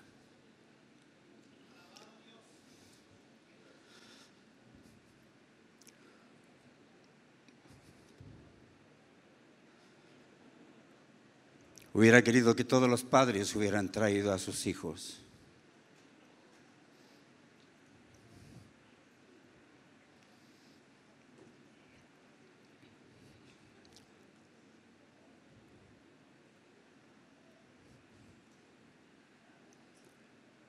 Qué lindo verles, queridos.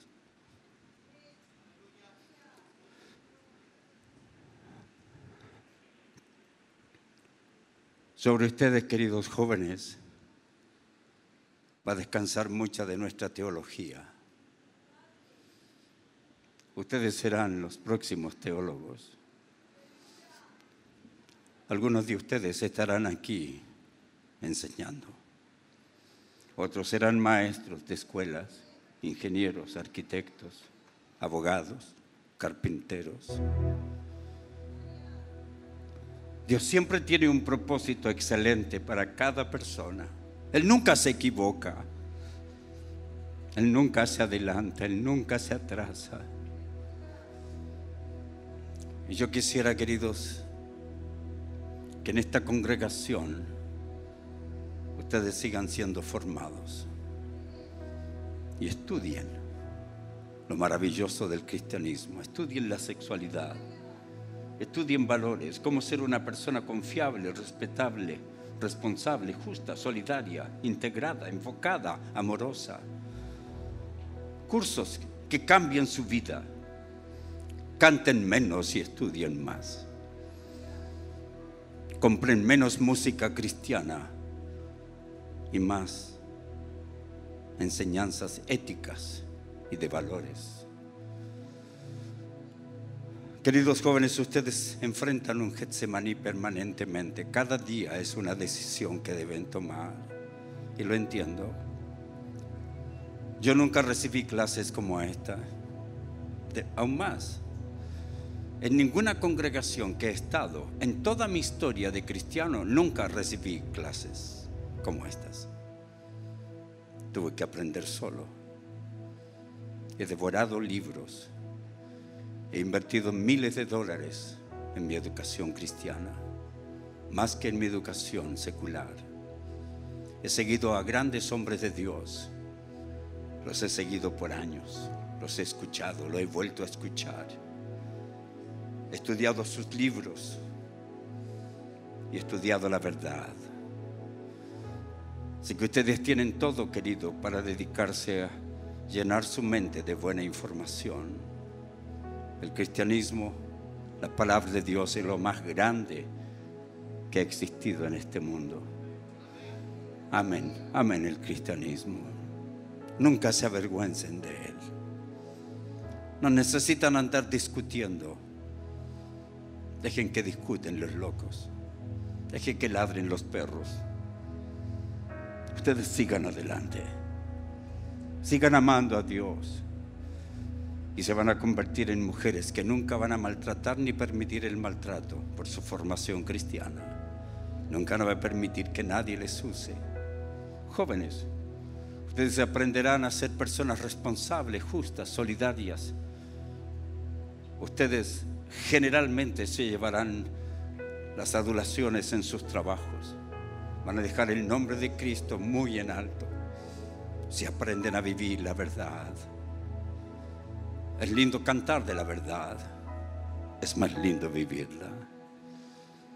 Así que ustedes tienen un Getsemaní cada día, cada tentación a usar marihuana, cada tentación a usar drogas, cada tentación a tener vida sexual fuera del matrimonio, cada tentación a aceptar filosofías de pensamientos anti Dios será su gran lucha. Pero ustedes tienen un rey que nunca ha perdido una batalla.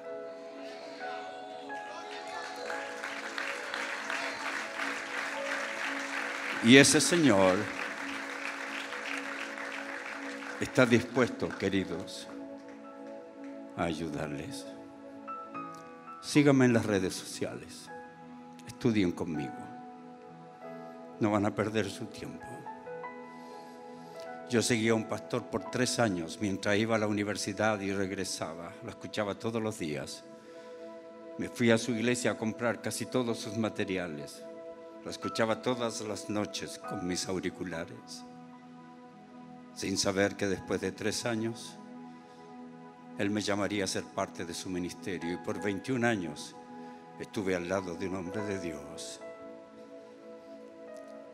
Queridos, estudien, estudien. Estudien la palabra y ámenla. La mayoría de sus padres, queridos, tal vez no están bien informados, no tienen malas intenciones. Con el poco o mucho conocimiento que tienen, quieren hacerles el bien. Luchen por ser buenos hijos. Hay honra en aquello, hay promesas. Honra a tu padre y a tu madre. Y serás de larga vida sobre la tierra. Quiero que repitan conmigo una oración. No, no me gusta pedir compromisos que luego no se pueden cumplir.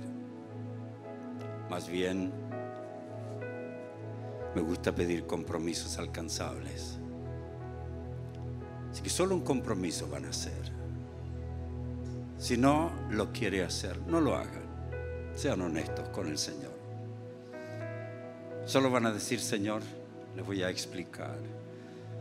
Señor, yo prometo que voy a invertir mi tiempo y dinero en estudiar la verdad. Nada más. No es fácil, pero es maravilloso. Si quiere hacerlo, repitan conmigo la siguiente oración. Señor Jesús, Repitan en voz alta conmigo los que quieren hacer este compromiso. Señor Jesús, gracias por tu palabra. Quiero amarte con todo mi corazón. Te pido perdón por mis pecados.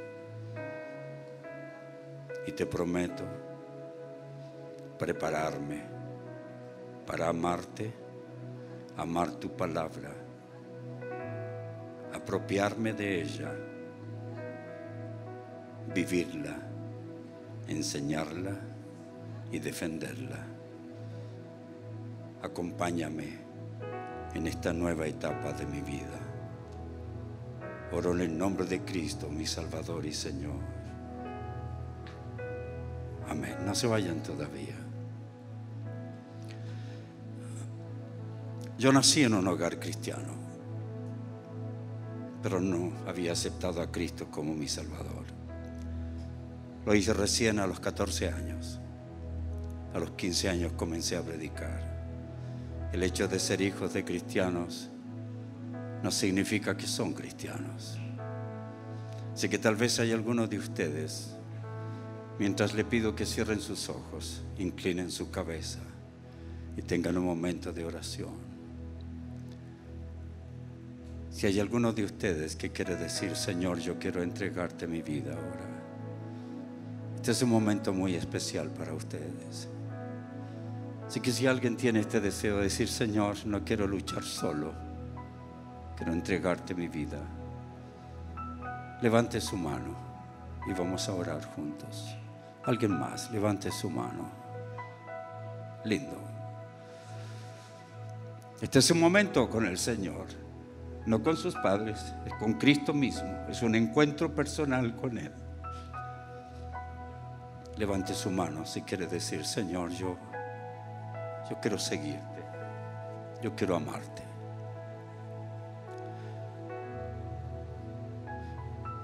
Y si levantaron su mano, repitan conmigo esta oración. Señor, te entrego mi vida. Entra en mi corazón. Te confieso mis pecados, Señor. Son muchos.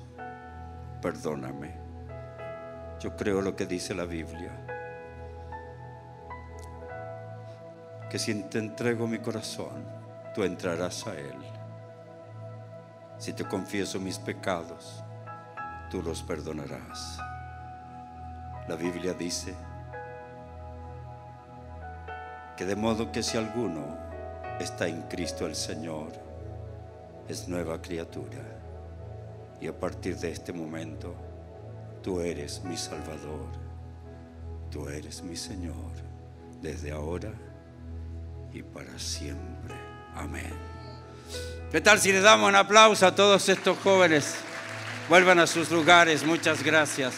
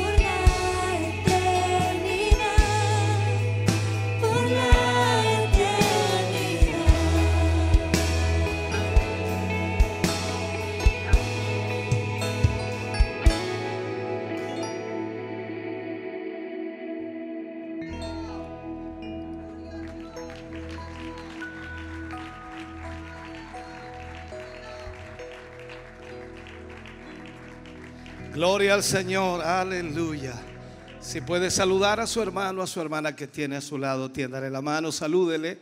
Damos gracias al Señor por poder tenerles acá, poder compartir este culto especial con dos temas que sin duda nos seguirán bendiciendo maravillosamente. Dios les bendiga a cada uno de ustedes. Puede sentarse, Dios añada mucha bendición a su vida. Ya preparándonos para el segundo tema, que ya estará, por supuesto, en algunos minutos más siendo entregado. Vamos a ofrendar en esta hora y vamos a poner la, con la primera adelante. parte de esta conferencia. Un precioso tema que fue instruido en labios del doctor David Ormachea eh, y terminó con un llamado ahí a los jóvenes, a las señoritas. Eh, un lindo número, un lindo número de, señoritas que quizás no estaba como propuesto, no estaba en pauta, pero se vivió un momento bien especial aquí en el, en el templo. Así que estamos contentos ya después de haber vivido esta, esta primera parte. Luego ya en unos minutos más vendrá eh, el segundo tema, que es una respuesta bíblica sobre el machismo y el feminismo. Sí, hermoso tiempo en la presencia del Señor. También eh, varios puntos ahí que la verdad es que son importantes poder eh, remarcar y que esperamos que ustedes también puedan estar ahí viviendo eh, a través de estos medios de comunicación. Ya tendremos tiempo para hablar un poco de aquello, pero mientras tanto nosotros vamos a ir al templo y a prepararnos para lo que será el segundo tema, la voz también del conferencista David Ormachea. Me encontró en mi perdición,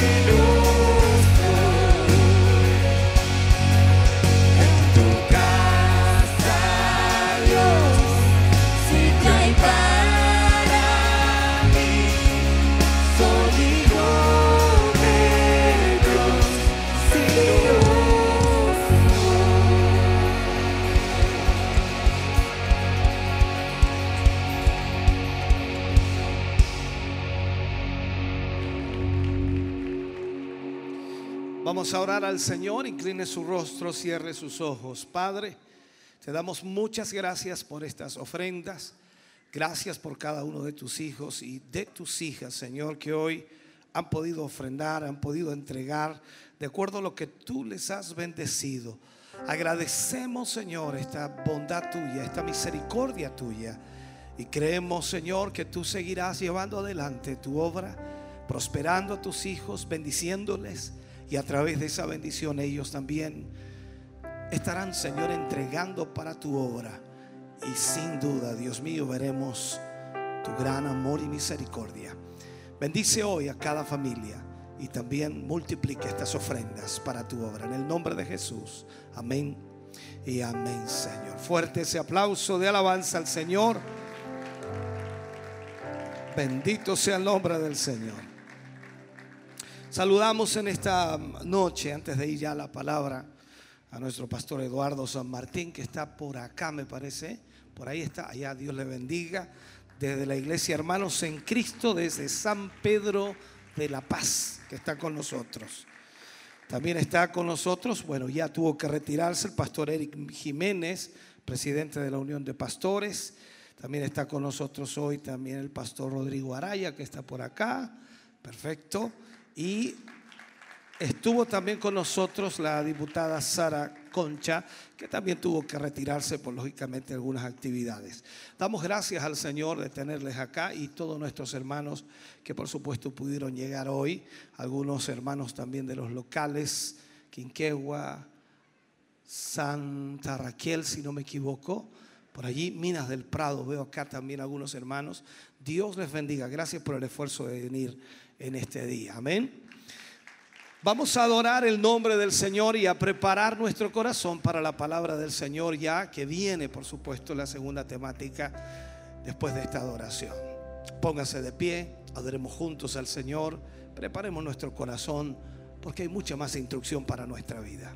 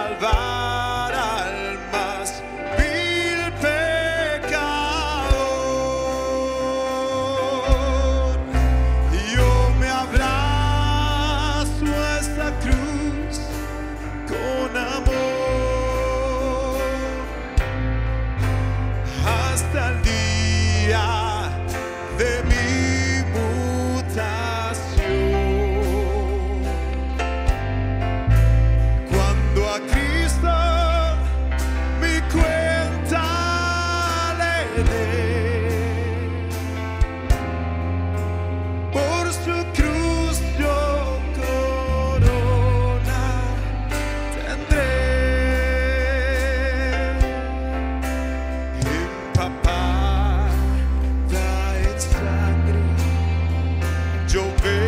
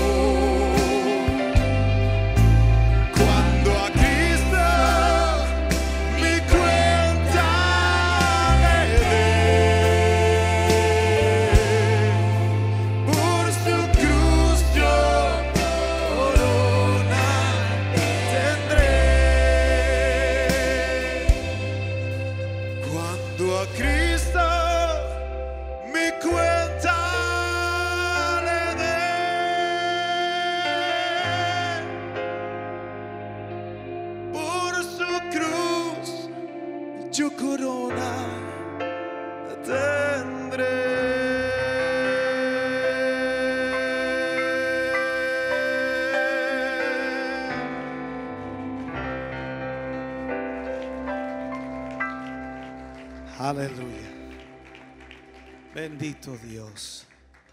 Vamos a recibir en este lugar a nuestro pastor David Ormachea para el segundo tema, respuesta bíblica sobre el machismo y el feminismo. De acuerdo a la perspectiva bíblica, hoy recibiremos esta instrucción. Fuerte aplauso de alabanza al Señor.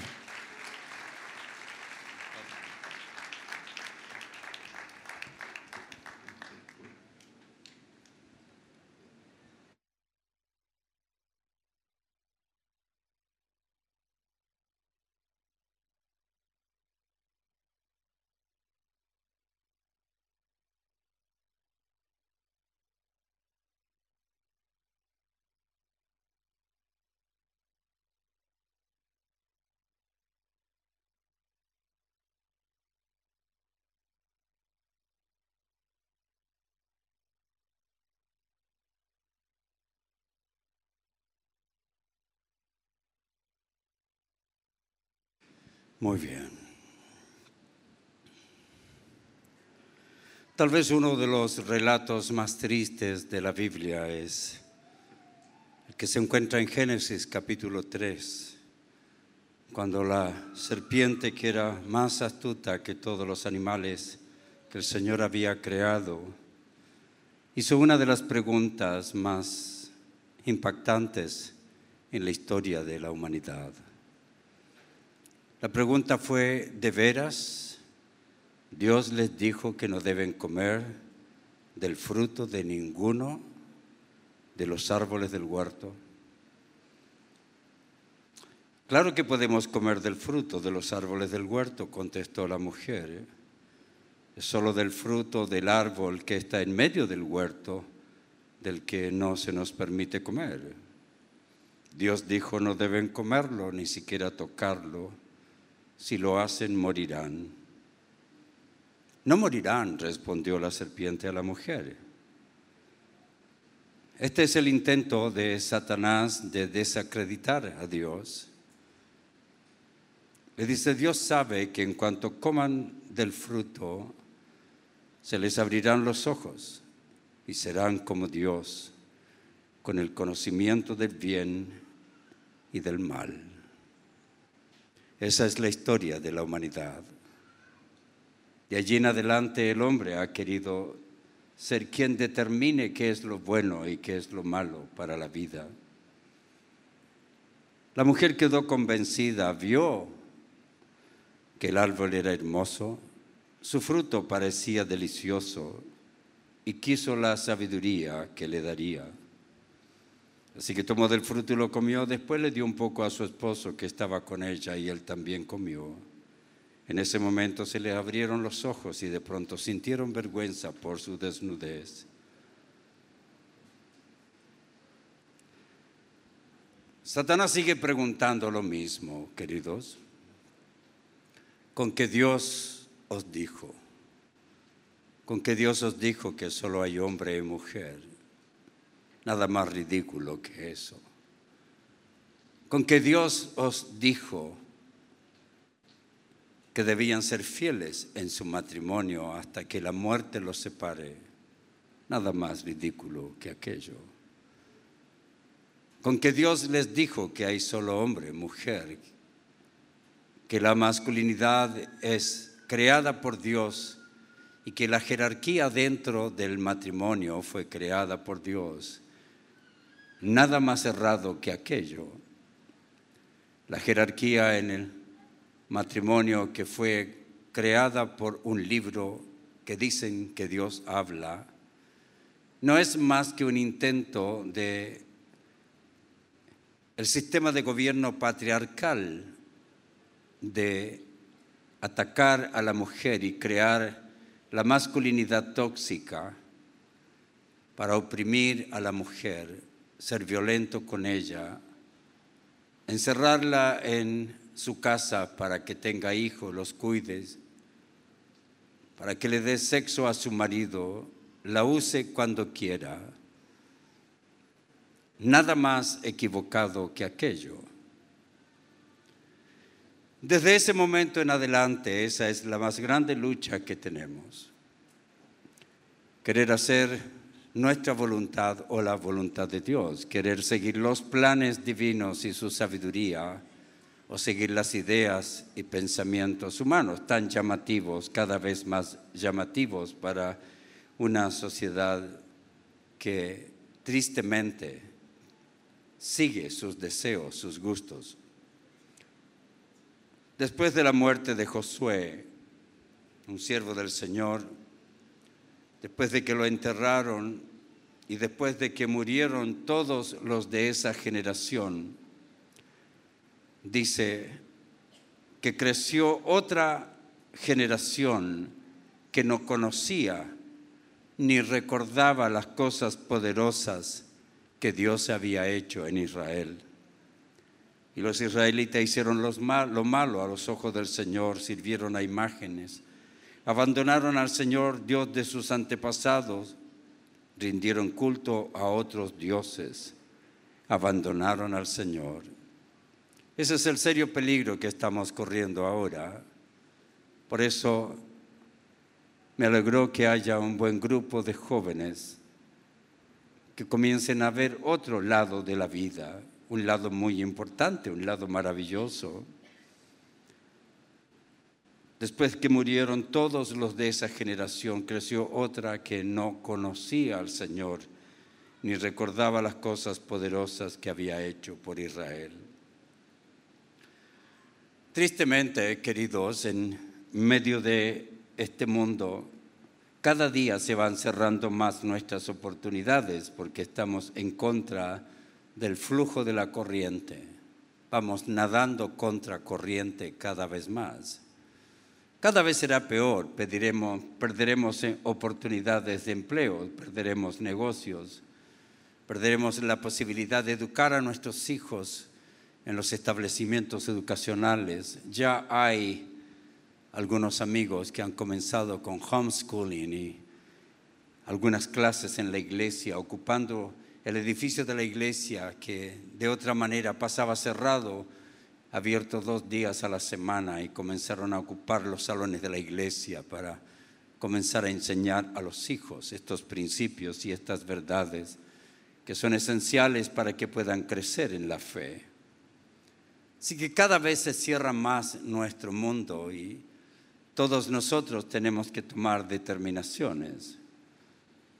Ustedes más que yo, para mí, mi batalla es simplemente prepararme, defender la fe ante los enemigos de ella, recorrer distintos países y ayudar a la gente a entender este extraordinario cristianismo, que la historia, muchos jóvenes ni siquiera recuerdan que la humanidad, el tiempo se dividió entre antes y después de Cristo, por la importancia de nuestro Señor Jesucristo en el mundo. Pero cada vez será más difícil vivir su fe.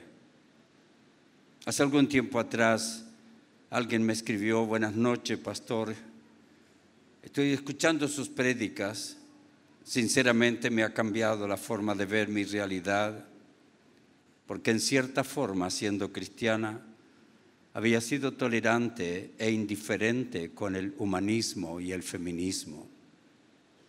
Esta es la respuesta que recibo muchas veces de mujeres y hombres cristianos, que han sido tolerantes con el humanismo y el feminismo.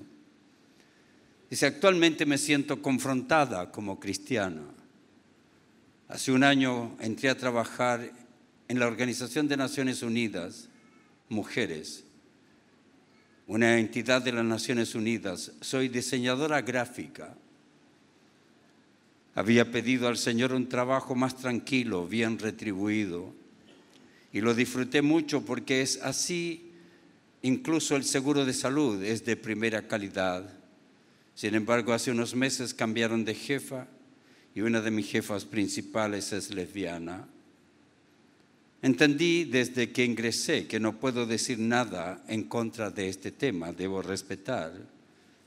Desde que ella entró he estado realizando acciones más profundas con el fin de colocar los derechos del feminismo en nuestra sociedad allí, en la empresa que trabajamos. Son temas muy fuertes. Pero este tiempo no es tan fácil de conseguir trabajo porque a mí me toca realizar todos los diseños gráficos del lesbianismo,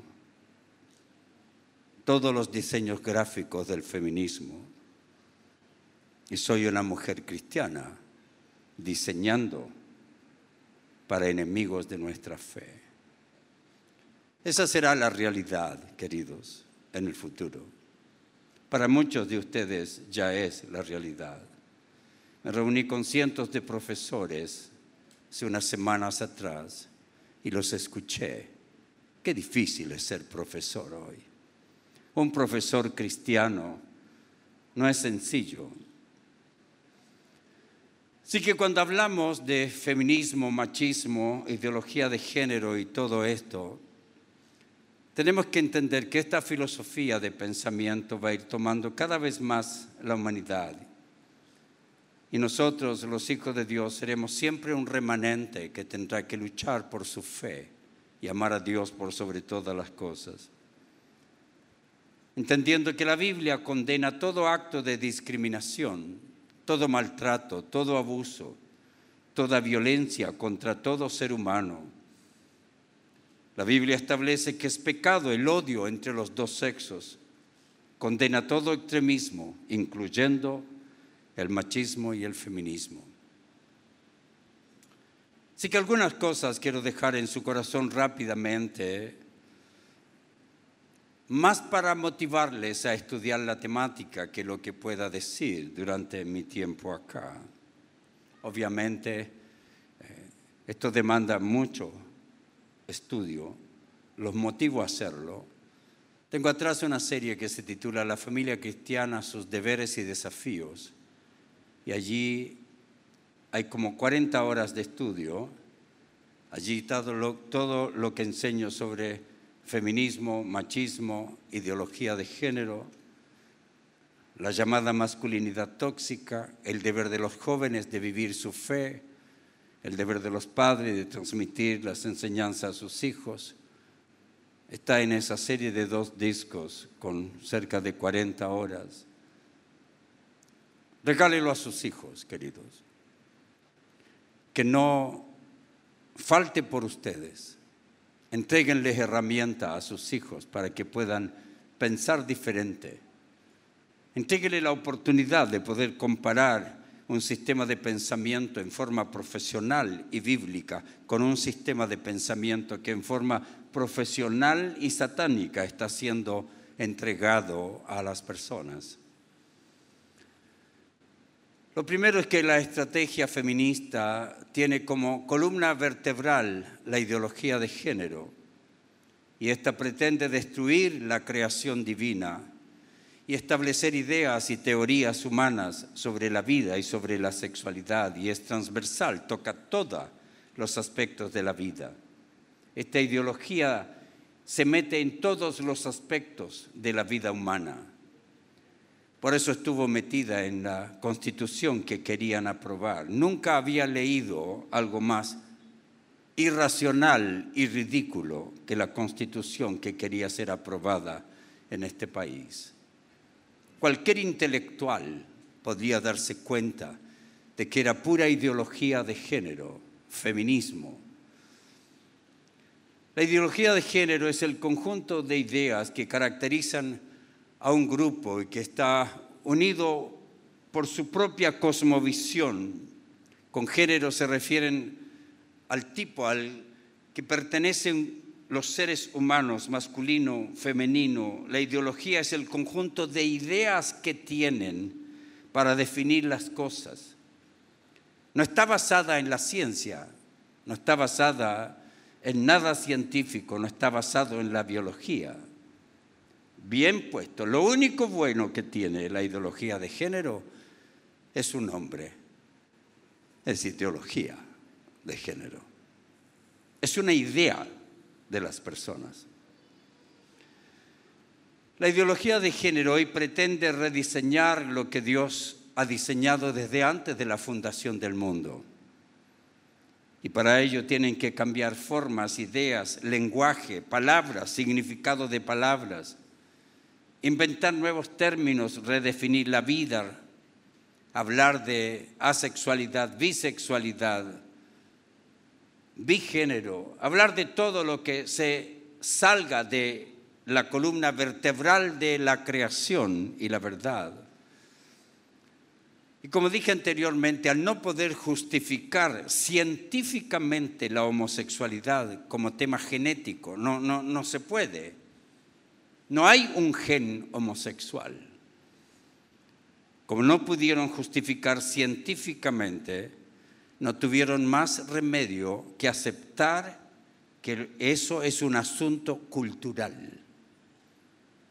No se puede probar científicamente que es un asunto genético. Por lo tanto, es una elección cultural que el homosexualismo se construye socialmente. Esa es la admisión. Así que aprovecharon decir que el sexo masculino y femenino se pueden deconstruir, así como no existe un gen homosexual, solo masculino, femenino. Por lo tanto, el homosexualismo es un asunto cultural entonces también la masculinidad y la feminidad se puede deconstruir y construir nuevamente. Esa es la clave de su pensamiento. No se puede probar que existe un gen homosexual. Es cultural. Es decir, se puede crear una cultura pero a la vez, si es hombre o mujer, se puede deconstruir aquello que el hombre y la mujer son.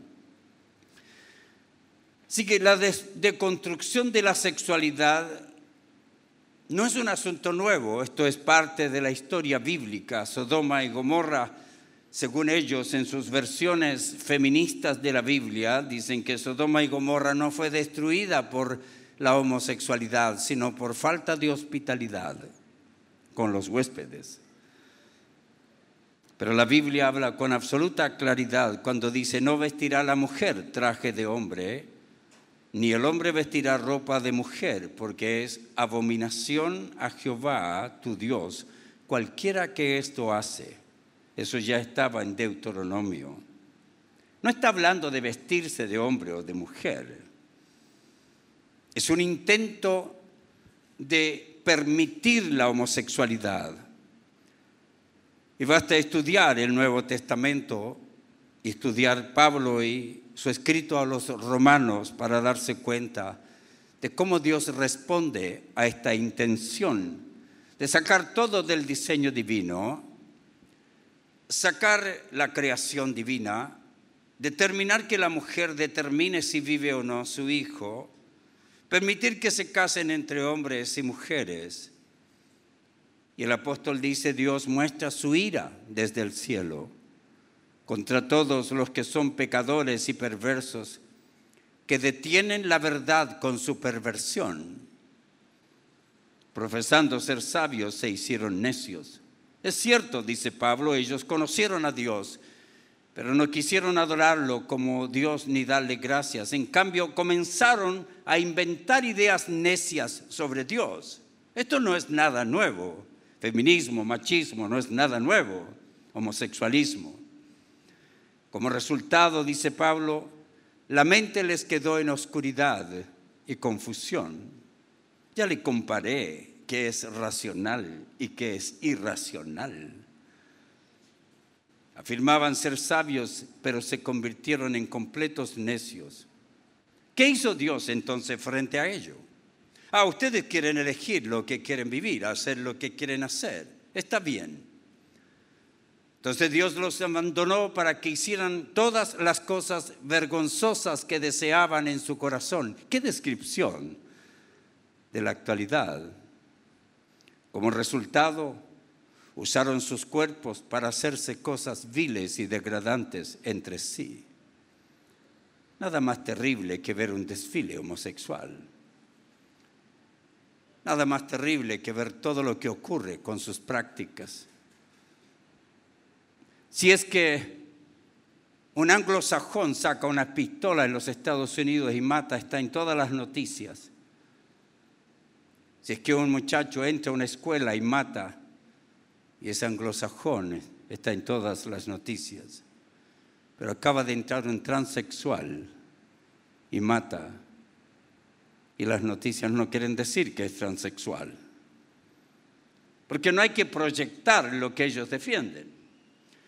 Y tiene que entender, queridos, que todo el sistema de pensamiento de los medios de comunicación están corruptos. Vemos noticias falsas, vemos noticias interesadas en el sistema de pensamiento. Cuando uno viaja se da cuenta de relatos que hacen aquí de acontecimientos en los Estados Unidos que son relatados de acuerdo a la perspectiva progresista de las noticias. Y ustedes no tienen acceso al otro lado de la moneda. Ustedes tienen que recibir a la venenosa, diabólica, a la prostituta CNN, con todas sus noticias falsificadas a favor del progresismo. No tienen ustedes la opción de tener un canal Fox News, de ver el otro lado de la moneda. Así que el apóstol Pablo dice, entonces Dios los abandonó para que hicieran todas las cosas vergonzosas que deseaban en su corazón. Como resultado usaron sus cuerpos para hacerse cosas viles y degradantes entre sí. Cambiaron la verdad de Dios por una mentira. Por esa razón Dios los abandonó a sus pasiones vergonzosas Aún las mujeres se rebelaron contra la forma natural de tener relaciones sexuales. En cambio dieron rienda suelta al sexo unas con otras. Y las feministas niegan que esto está en la Biblia. Que esta es una mala interpretación. Que es una mala traducción. Los hombres, por su parte, en lugar de tener relaciones sexuales normales con la mujer, ardieron con pasiones, en pasiones unos con otros. Hicieron cosas vergonzosas con otros hombres. y como consecuencia de ese pecado sufrieron dentro de sí el castigo que merecían. Por sus razonamientos se llenaron de toda clase de perversiones, pecados, avaricia, odio, envidia, homicidios, peleas, engaños, conductas maliciosas, chismes, traidores, insolentes, arrogantes, fanfarrones, gente que odia a Dios. Esa es la descripción de muchos políticos hoy. Se burlan de Dios, se burlan de la ética bíblica. Judas inicia su carta de una manera que me encanta. Él no dice, soy Judas el que escribe, el medio hermano de Cristo. Nosotros tal vez hubiéramos dicho inmediatamente, soy el medio hermano de Cristo que les escribe. Judas en cambio dice, soy Judas, un siervo de Cristo. Y quiero advertirles de algo, dice. Esto no solo está en el mundo, esto va a estar dentro de sus iglesias. Este sistema de pensamiento se va a meter en sus templos.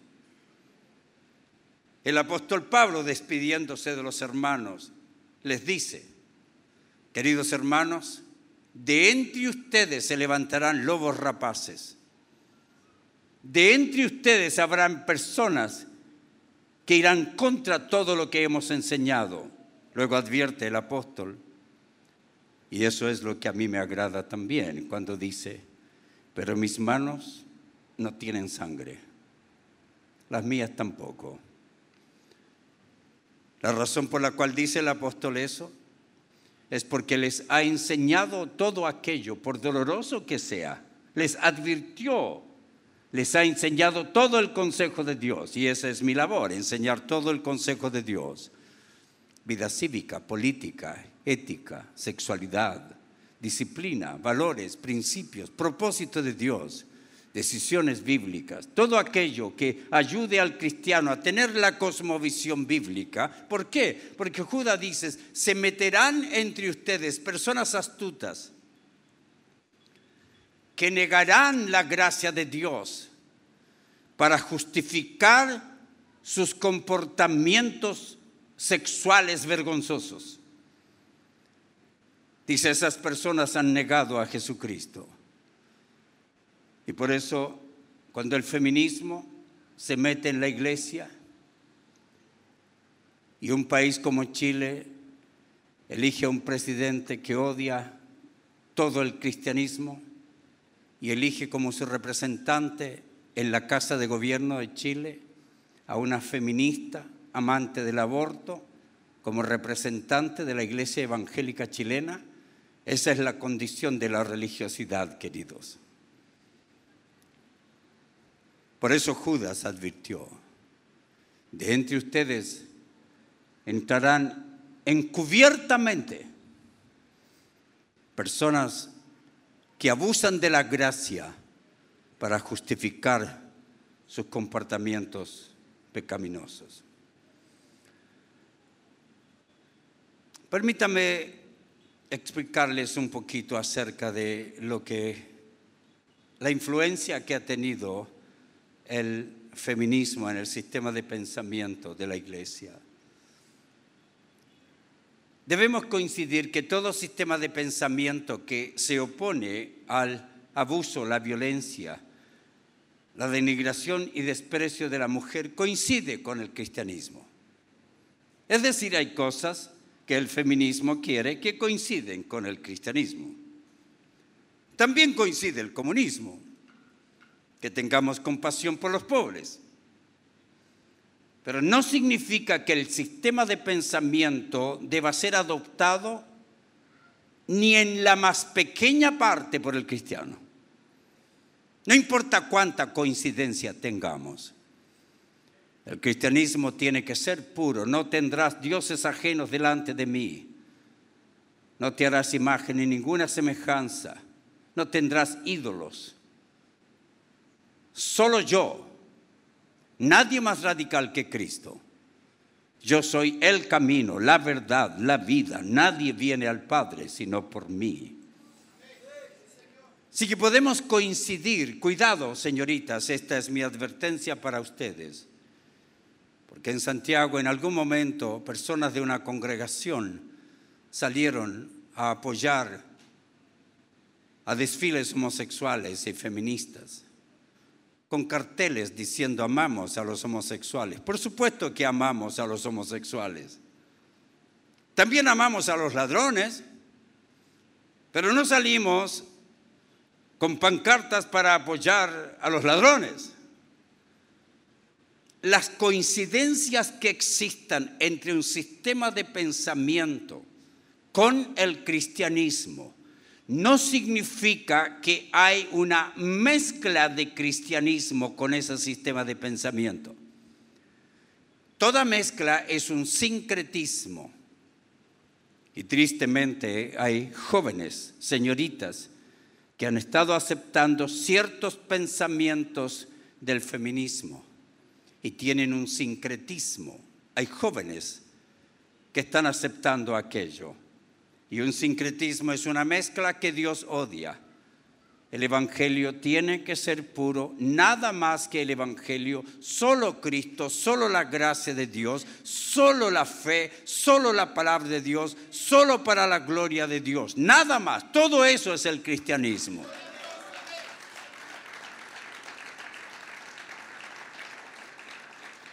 Así que dentro del sistema de pensamiento ha habido dos tendencias dentro de la iglesia. Lo que se llama el igualitarismo y lo que se llama el complementarismo. En el igualitarismo existe la idea de que somos todos iguales. Suena bien. Si delante de Dios somos todos iguales. Delante de las leyes somos todos iguales. Oh, pero ellos aumentan algo más. En la familia, mujer y hombre son iguales. No hay roles diferentes. En la sociedad, iguales. Por lo tanto, no creemos en la meritocracia en el sentido de que si yo elijo empleados, tengo que elegir por los méritos que tienen, no por el sexo que tienen. Y no olvide que la constitución exigía que en una empresa haya 50% hombres y 50% mujeres. ¿Qué tal si del 50% hombre tengo un 20% de vagos irresponsables que no quieren trabajar? Dentro del sistema divino no es así. Cada persona dentro del sistema laboral bajo principios cristianos es contratada por los méritos, capacidades, por la integridad, los valores que tiene, no por su sexo. Así que en el complementarismo creemos que somos iguales ante Dios que Dios nos creó con similitudes y diferencias para que podamos complementarnos sabiamente y mostremos juntos de mejor manera la imagen de Dios. Por lo tanto, todo el sistema feminista va en contra de los principios de la palabra de Dios. Voy a darle algunas indicaciones. Primero, de acuerdo a las declaraciones, escritos y acciones de los distintos grupos feministas, que hay muchos, o grupos asociados con ellas, podemos decir que su meta, la meta del feminismo, es la eliminación del patriarcado y el ataque a todas las instituciones, religiones, sistemas políticos, económicos y todo lo que sea cómplice con el patriarcado lo que va en contra del sistema de autoridad bíblica, la jerarquía que Dios estableció. Segundo, de acuerdo con las declaraciones escritos y acciones de los distintos grupos feministas y grupos asociados con ellos, podemos deducir que creen que las mujeres están siendo discriminadas, despreciadas y destruidas, aquí está, sistemáticamente no solo personalmente, el cristianismo acepta que hay una persecución a la mujer. Hubo momentos en que, en la época de Cristo, los romanos tenían mujeres para sus orgías, los griegos para sus diversiones, los judíos para que sean las madres de sus hijos. Las mujeres no tenían valor ni dignidad. Las mujeres eran perseguidas, no tenían apoyo. Cuando salían de la casa de sus padres se la entregaba a un hombre que tenía total autoridad sobre ella.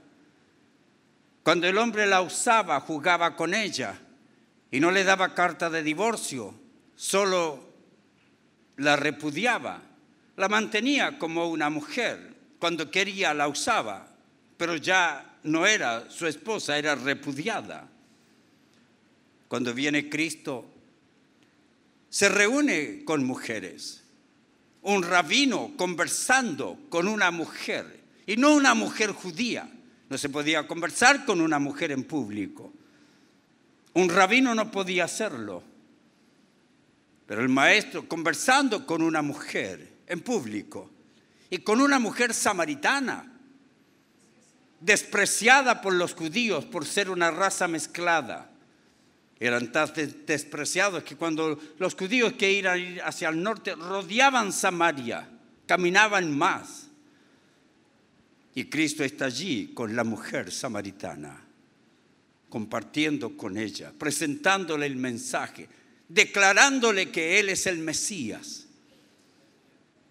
Porque Cristo le dio el valor que la mujer tenía, el valor que Él le dio en su creación, porque Cristo es el creador de todo. Así que cuando las feministas dicen que el sistema es el que destruye a las mujeres, no es verdad. Hay individuos que destruyen a las mujeres y atacan a las mujeres. Tercero, el feminismo se revela contra el orden bíblico que ha sido parte de la sociedad y cree que no debe existir jerarquía en la familia, pues creen que la jerarquía es opresiva. Interesante, ¿no? Tenemos jerarquía en todo, tenemos jerarquía en la sociedad. El gerente está en un estado jerárquico más alto que sus empleados. El presidente, por más ignorante que sea, está en un lugar jerárquico que es nuestra autoridad y que debemos someternos a Él, nos guste o no nos guste, siempre y cuando no pida cosas que van contra la palabra de Dios. Pero toda jerarquía ha sido establecida. Por eso la sociedad estableció jerarquía entre un maestro y sus alumnos. Jerarquía, la policía, las Fuerzas Armadas, jerarquía en el gobierno, jerarquía en la iglesia, jerarquía en la familia. Todo eso el feminismo quiere destruirlo. No jerarquía, todos somos iguales. Cuarto, creen que debemos vivir conforme al diseño humano que resulta de sus ideas, de sus pensamientos y su tendencia al pecado y la maldad, y no conforme al sabio diseño divino para la feminidad. Obvio, porque creen que tristemente la Biblia es antimujer, patriarcal, y que ha establecido todo un sistema de destrucción. Tenemos que ser honestos. Todavía hay congregaciones machistas. Esa es la verdad. Todavía hay congregaciones que sus artículos, que sus leyes, que sus estatutos permiten el dominio no bíblico de los varones. Y tenemos que admitir la verdad que hay líderes que han humillado a las mujeres y las han convertido en ciudadanas de segunda clase en los templos. Así que tenemos que admitir esa verdad. Pero el hecho de que hombres fallen no significa que Dios ni sus propósitos han fallado. el hecho de que los individuos, por falta de preparación, porque algunos han sido nombrados pastores sin tener ninguna preparación bíblica, porque algunos pastores nunca se han educado teológicamente, porque algunos han nombrado a sus hijos sin educación como pastores, otros han resultado de divisiones de iglesias. El hecho de que haya líderes que nunca se han preparado teológicamente, bíblicamente, para interpretar la verdad y la interpreten erróneamente, no significa que la iglesia del Señor es mala ni es machista. La iglesia del Señor tiene un propósito que debe cumplir. Y si las personas no lo cumplen, serán disciplinadas por Dios y Dios no permite ningún tipo de discriminación en la iglesia. Aunque no todas las mujeres que actúan pecaminosamente tienen una agenda anti Dios, igual que los machistas, las personas que tienen actitudes feministas eligen comportamientos que no solo impiden y destruyen las relaciones saludables, sino que también afectan su integridad personal y van en contra de la Biblia y su moral. Con la palabra feminista hice un acróstico para describir ciertas acciones, actitudes feministas. Voy a rápidamente leerlas. Con la letra F, una mujer con tendencia feminista fundamenta su lucha por la justicia en el odio que destruye en vez del amor que construye. Una cosa es luchar bien, con amor. Otra cosa es luchar con odio, que destruye. Así que con la letra F la mujer con tendencias feministas fundamenta su lucha en el odio que destruye y no en el amor que construye. Con la letra E, la mujer elige regularmente una actitud de víctima en vez de reconocer su desconocimiento, su inhabilidad o su falta de deseo de confrontación bíblica a quienes no le dan, el valor que ella tiene. Se siente una víctima en vez de confrontar a las personas exigiendo el valor que Dios les ha dado. Le hablé de límites. Los límites son la salvaguarda de la dignidad de una persona. Con la letra M de la palabra feminista, menosprecia sistemáticamente los conceptos bíblicos que considera injustos de acuerdo a sus ideas, en vez de comprenderlos, aplicarlos y exigirlos bíblicamente. No podemos elegir lo que nosotros queremos, como queremos, de la forma que queremos. El machista exige lo que quiere cuando quiere de la forma que quiere, sin considerar a Dios. Y la mujer feminista exige lo que quiere, cuando quiere, como quiere, sin considerar a Dios. Con la letra I de la palabra feminista, y respeta la ciencia, la biología, para exigir derechos que cree tener, en vez de respetar la lógica, las evidencias biológicas que son imposibles de negar. ¿Cómo es posible que una mujer esté negando que es mujer y que quiere convertirse en hombre? Va en contra de la ciencia. Así que respeta la ciencia, la biología, para exigir derechos, gustos que dice tener. Con la letra N de la palabra feminista, no cree en que hombres y mujeres somos totalmente diferentes. En vez de creer que Dios nos creó a ambos a su imagen y semejanza, pero distintos para que cumplamos roles diferentes, para que nos complementemos sabiamente. Ellas creen que somos iguales, que los roles son iguales. La palabra de Dios nos enseña que ningún hombre puede cumplir el rol que Dios ha asignado a la mujer y ninguna mujer puede cumplir el rol que Dios ha asignado a los hombres. Pueden cumplir responsabilidades, tareas que algunos consideran de hombres y mujeres, pero el rol de ser protector, procreador, autoridad, nadie puede cumplirlo sino a quien Dios se lo ha entregado. Con la letra S de la palabra feminista, se revela justamente contra las actitudes machistas, pero con palabras, actitudes y acciones pecaminosas, en vez de confrontar el pecado con las herramientas bíblicas que Dios ha dejado. El problema no es la confrontación de actitudes machistas, ¿cómo lo hacemos? Debemos confrontarlo, pero hacerlo bíblicamente. Con la letra T de la palabra feminista, transgrede principios bíblicos que son fundamentales para su bienestar de acuerdo al diseño divino, en vez de informarse, recibir entrenamiento para hacer lo correcto, pero no de acuerdo a sus ideas, sino a las ideas de Dios. Una mujer sumisa a Dios quiere conocer el plan de Dios para su vida, cuál es el propósito, por qué Dios la hizo mujer, quiere conocer la creación divina, no sus ideas.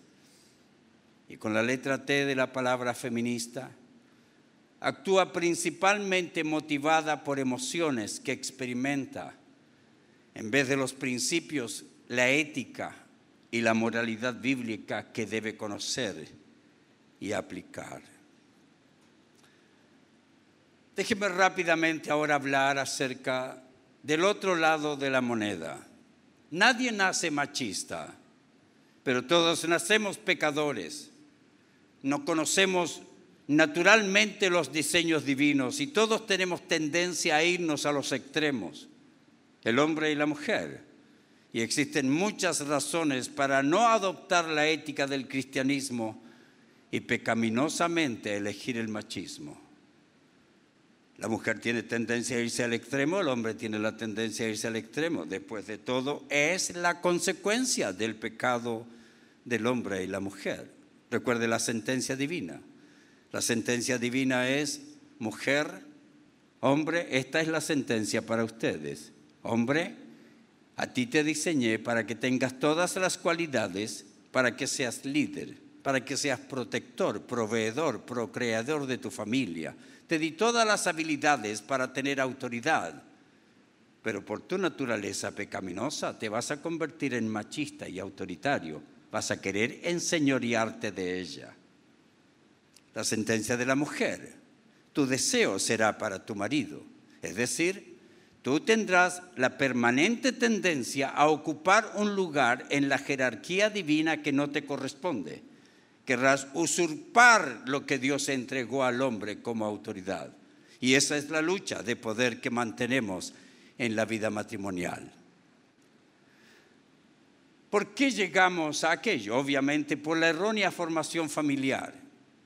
Muchos padres formaron a sus hijos como machistas. Le dieron consejos que motivaron al machismo. Le hicieron creer que cumplir una actividad que cumplían las mujeres era indebido. Los roles no se pueden cambiar. El rol de hombre, el rol de mujer, el rol de varón, el rol de hembra, no se pueden cambiar. Las actividades sí. No es femenino barrer una casa. No es femenino cocinar no es femenino lavar platos. Es femenino ser madre. No es falta de masculinidad apoyar a su esposa, compartir con ella, realizar actividades con ella, cumplir tareas con ella, querer tener dominio sobre su esposo, querer tener un esposo mandado, sometido, eso sí, es querer ocupar un rol que no le corresponde. Pero compartir actividades no es un error, tristemente por la errónea formación familiar, por la influencia errónea de la sociedad, por la presión permanente de la naturaleza pecaminosa, por la equivocada instrucción religiosa y por la rebelión humana a los principios divinos, todo hombre es un potencial machista. Todos tenemos la posibilidad de convertirnos en autoritarios. Y todo hombre sin principios lo va a hacer. Todo hombre que se deja guiar por sus emociones, no por las convicciones bíblicas si son correctas, va a tener la tendencia a ser machistas. Déjeme darle una descripción de un machista. También lo hice un acróstico con la palabra machista. Con la M, el machista es manipulador. Con la letra A, el machista es autoritario. Con la letra C, el machista es controlador. Con la letra E, el machista es histérico, no sabe controlar sus emociones. Con la letra I, el machista es insensible. Con la letra S, el machista es saboteador. Con la letra T, el machista es terco. Con la letra A, el machista es arrogante. Manipulador, autoritario, controlador, histérico, insensible, saboteador, terco y arrogante. Ese es un machista. Obviamente, todo aquello va contra la palabra de Dios. Para dejar en su corazón el lado positivo de lo que Dios hizo, me encanta ver el diseño divino. Nada más lindo que verlo de la manera que Dios lo ve. Cuando aprendí a ver la vida, el matrimonio, mi masculinidad, como Dios la ve, aprendí algo maravilloso. La masculinidad no es algo de lo cual hay que pedir perdón. La masculinidad fue puesta por Dios. Nadie puede desarrollar la masculinidad.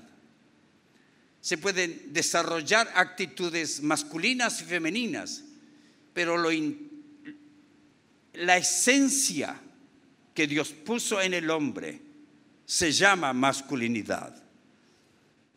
Es su fortaleza, su deseo de proteger su familia. Eso es innato, eso es lo que Dios puso. Que algunos no lo hagan es otra historia. Pero en circunstancias normales, somos los hombres los que defendemos a las mujeres. De vez en cuando se encuentra uno subido en una cama mientras su mujer mata una rata en la casa. Pero generalmente tenemos tendencia a proteger, tenemos tendencia a cuidar. Que no la desarrollen algunos es un serio problema.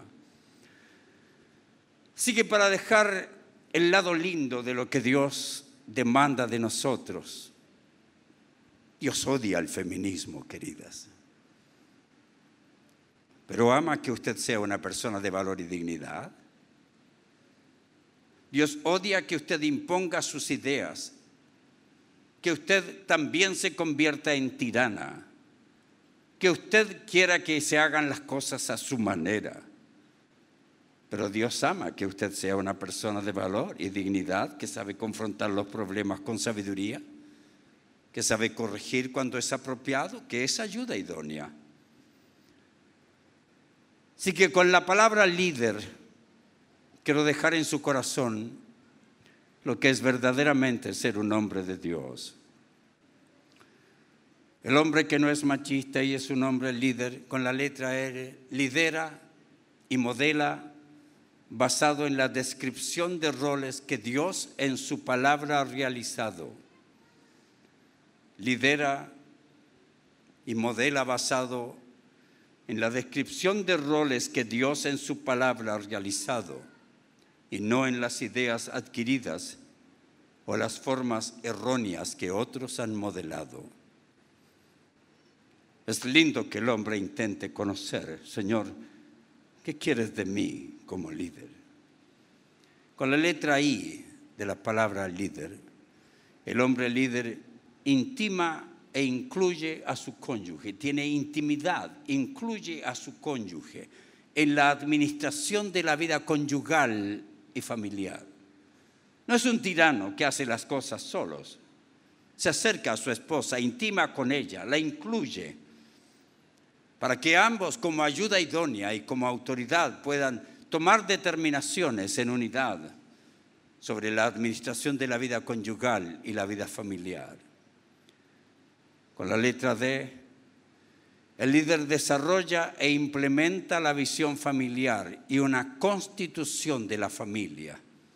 Como hombres tenemos que tener la visión de la familia, hacia dónde queremos dirigirnos, dónde queremos estar en tres, cuatro, cinco años más, dónde queremos ver a nuestros hijos, cómo le orientamos, económicamente hacia dónde queremos dirigirnos. Así que desarrolla e implementa una visión para la vida familiar y para lograrlo establece una constitución de familia. El hombre tiene, por ser líder, que dedicarse a decir, a ver, ¿qué es lo que se permite y se prohíbe en esta casa? Aquí no se permite maltrato, insultos, gritos, amenazas, intimidación, golpes ni violencia. Eso es liderazgo. Aquí no se permite que entre los hermanos se insulten, se maltraten. En esta casa no permitimos que los hermanos se burlen del otro, se pongan apodos. En esta casa no permitimos que el hermano se meta en el cuarto de su hermano a sacar cosas que no le pertenecen sin permiso del dueño de las cosas. En este hogar no se permiten que se jueguen con las cosas de valor. Las mesas no son para poner los pies, las mesas son para servir. Los sillones no son para limpiarse las manos, los sillones son para sentarse cómodamente. Así que el padre, el líder, tiene una administración familiar con leyes, con requisitos, con recompensas, con disciplina. Por eso es líder. No es para dar órdenes sin sentido, ni gritar. Es para ser un siervo. El más grande líder fue el más grande siervo. Y él mismo dijo, yo no vine para ser servido, yo vine para servir. Y el hombre es líder cuando sirve, porque el hombre que no sirve, no sirve. Con la letra E de la palabra líder, el hombre líder entiende y practica el concepto de autoridad divina que Dios exige tiene que ser autoridad, no a su estilo, pero tiene que ser autoridad. No como aprendió antes, no con ideas machistas, pero tiene que ser autoridad. Así que tiene que aprenderla y tiene que aprenderla de la Biblia y entender que su autoridad no comienza en sus ideas, comienza más arriba, comienza en Dios. Y Dios es el que le dice sí o no a lo que debe o no debe hacer como autoridad entiende y practica el concepto de autoridad divina que Dios exige. Con la letra R de la palabra líder, reacciona y acciona basado en principios, reglas y leyes bíblicas, aunque no sea lo que le guste ni lo que desea. Es un hombre sometido a Dios. Termino con esta declaración. Dios diseñó al hombre para que ame a los demás y le dejó disponible todos los recursos para que se prepare con excelencia y con responsabilidad para tratar a su esposa, a su familia como personas de valor y dignidad. El machismo y el feminismo son estilos de vida que no solo son anti Dios y antiética bíblica, y no solo perjudican a quien lo practica, no solo afecta a los que le rodean, sino que es un serio pecado que por Dios es condenado. Y aquellos que tienen actitudes machistas y quienes tienen actitudes feministas vivirán en conflicto con Dios quien no solo permite consecuencias de la desobediencia, sino también disciplina por nuestra rebelión. Aprendamos a ser hombres y mujeres que aman a Dios por sobre todas las cosas, a su cónyuge y su familia como a sí mismo, y vivamos sometidos basados en principios y convicciones, y no siguiendo ideas del mundo y nuestras emociones. Amén. Muchas gracias, queridos.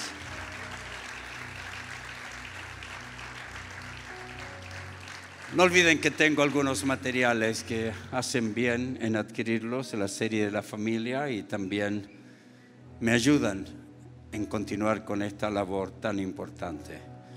Gracias querido pastor, gracias querida esposita de su pastor gracias a todos los hermanos que me han dado este privilegio de compartir con ustedes. Que Dios les bendiga y hasta una próxima oportunidad.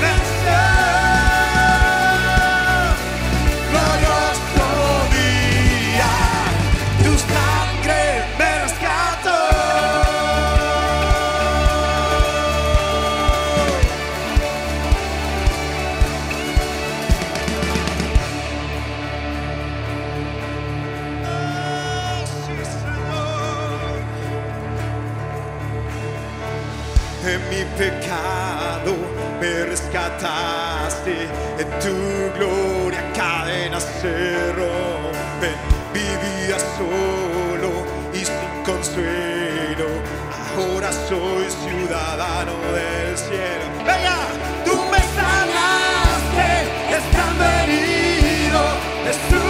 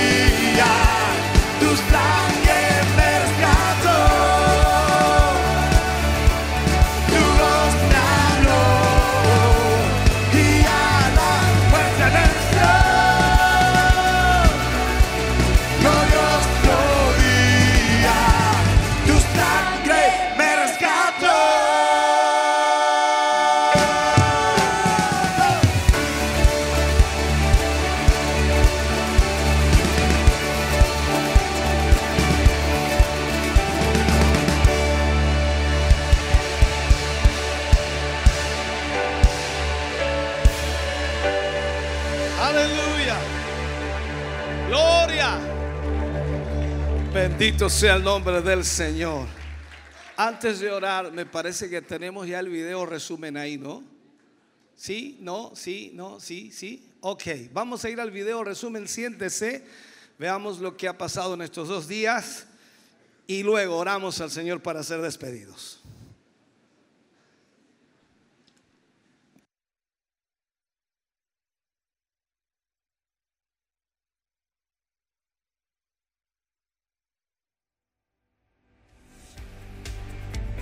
Bueno, estamos en esta conferencia primeramente para la familia y también enfocada a todo lo que es la obra del Señor, esperando que Dios pueda bendecir a cada hermano o hermana que pueda asistir. Ayer estuvimos con los matrimonios, hoy día tenemos dos temas que sin duda serán importantísimos, el año escolar y también hablando de feminismo y machismo. Se necesita, por supuesto, recibir la instrucción en cuanto a lo que la Biblia nos enseña en esta perspectiva. Toda persona con límites aprende a decir no a lo malo personal y no a lo malo de otros. Así que toda persona que establece límites bíblicos sabios es una persona que nunca hará nada que dañe, perjudique a otra persona y nunca permitirá que nadie haga daño y le perjudique a él como persona. Amarás a Dios con todo tu corazón, tu alma y tu espíritu. Esos límites del amor divino se manifiestan en nuestro amor por los demás y en nuestro amor por nosotros mismos. Una persona con sabios límites bíblicos solo puede vivir la vida fructífera y realizada que por Dios fue diseñada. El cristiano tiene que aprender a vivir la vida del reino, le guste o no le guste. Adoptar los principios del reino no es nuestra opción, es nuestra obligación. Así que una persona madura es la persona que aprendió a tener límites en su vida, que aprendió a manejar su libertad con responsabilidad. Es libre, pero no libre para pecar. Nadie tiene que decir lo que tiene que hacer. Él sabe, ella sabe exactamente lo que tiene que hacer. Se adueña de sus responsabilidades para cumplirlas apropiadamente.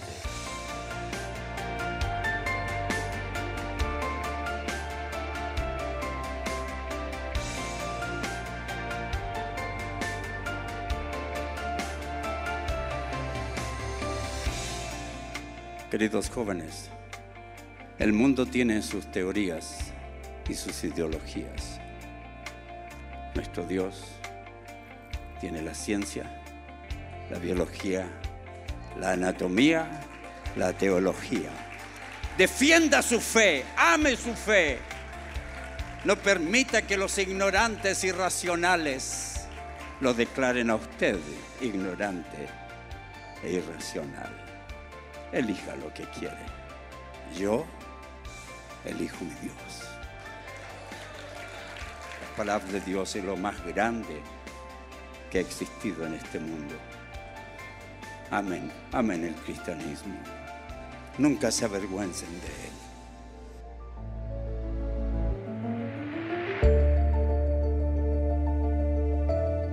Hoy más que nunca este tipo de temas son eh, muy importantes por toda la ideología, el pensamiento y filosofía que encontramos hoy día en la sociedad. Y sobre todo porque esta filosofía y también pensamiento se ha metido dentro de la iglesia hace muchos años. Y es necesario de alguna forma erradicarla, pero hacerla correctamente, de acuerdo a la palabra. Por lo tanto, es sumamente importante que la iglesia cristiana reciba esta instrucción para poder corregir las áreas que están fallando y de esa manera tener un crecimiento equilibrado dentro de la palabra de Dios.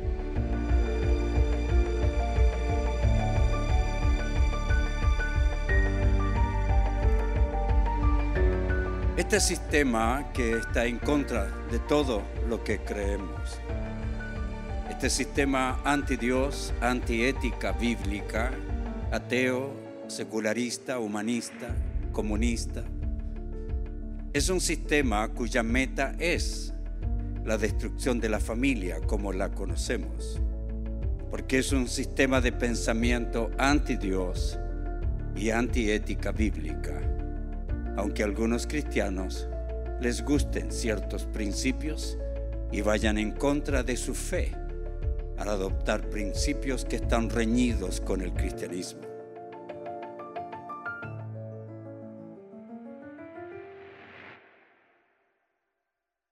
Fuerte ese aplauso. Aleluya. Gracias, Señor. Gracias, Pastor David, por haber estado con nosotros estos dos días. De aquí dejamos la próxima. Así es. Pongámonos de pie, por favor. Vamos a orar al Señor para ser despedidos. Yo espero que vaya contento en su hogar. Recuerde que esta noche cambia la hora. Retrocede una hora, duerme una hora más. Aprovechela. No divague una hora más. Duerma. Mañana a las 10 de la mañana estamos aquí para nuestro culto de celebración y esperamos en el Señor que muchos otros hermanos más estén con nosotros que no pudieron venir hoy, pero sin duda mañana seremos bendecidos. Vamos a orar, incline su rostro, Padre.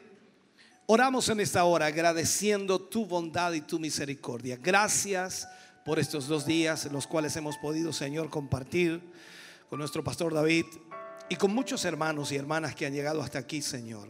Gracias por tu palabra. Gracias por la administración que hemos recibido. Sin duda temas importantísimos que son necesarios, Señor, tocar directamente dentro de tu iglesia para despertar, para entender, comprender y para poder saber, Señor, lo que tú quieres de nosotros.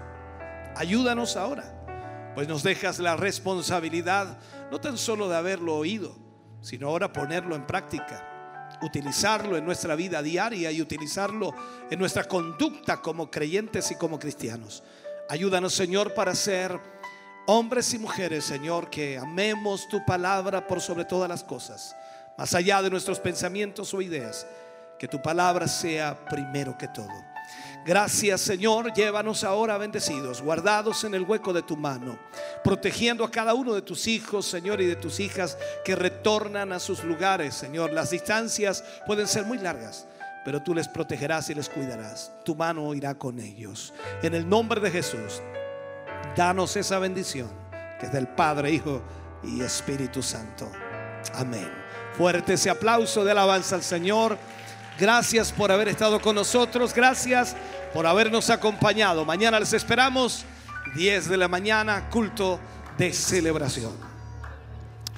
Con estas palabras finales nos vamos ya eh, a mover también acá en el templo para poder tomar las impresiones de nuestros hermanos que hoy estuvieron participando de estas conferencias. Sin lugar a duda ha sido una hermosa bendición poder compartir y poder vivir este Ya. tiempo también en donde hemos escuchado la palabra. Me voy a acercar aquí rápidamente a una de nuestras hermanas, Tamar. ¿Cómo ha estado usted? ¿Ha tenido la oportunidad? No sé si estuvo el día de ayer, el día de hoy. Cuéntanos un poquito. Sí, estuve ayer y hoy día y ha sido una gran bendición para mi vida y para mi familia. ¿Qué le parecieron los temas y qué fue algo que la haya marcado? Sabemos que entregó mucha información, eh, muy profundo también las temáticas y yo creo que le faltó tiempo al conferencista de poder tratar, pero ¿qué fue lo que a usted más le marcó de estos temas que, que le estuvo entregando en el día de hoy? Bueno, a mí lo que más me marcó ahora que soy mamá eh, fue bastante la enseñanza que debo entregarle a mis hijos con respecto a eh, machismo, al feminismo, al el que ellos puedan eh, al día de mañana al salir afuera en los colegios, en uni- universidades, ellos puedan defenderse de toda esta ideología, de toda esta cosa que a ellos le- les rompe su base. Y esa base nosotros como padres debemos dárselas todos los días. Y eso es lo que más me llamó la atención y que debo hacer todos los días por mis hijos. Usted también tiene un área importante, ustedes están a cargo también de, los de los más pequeños de la, de la iglesia. Eh, sí, ayudamos a nuestro hermano Mauricio y a nuestra hermana.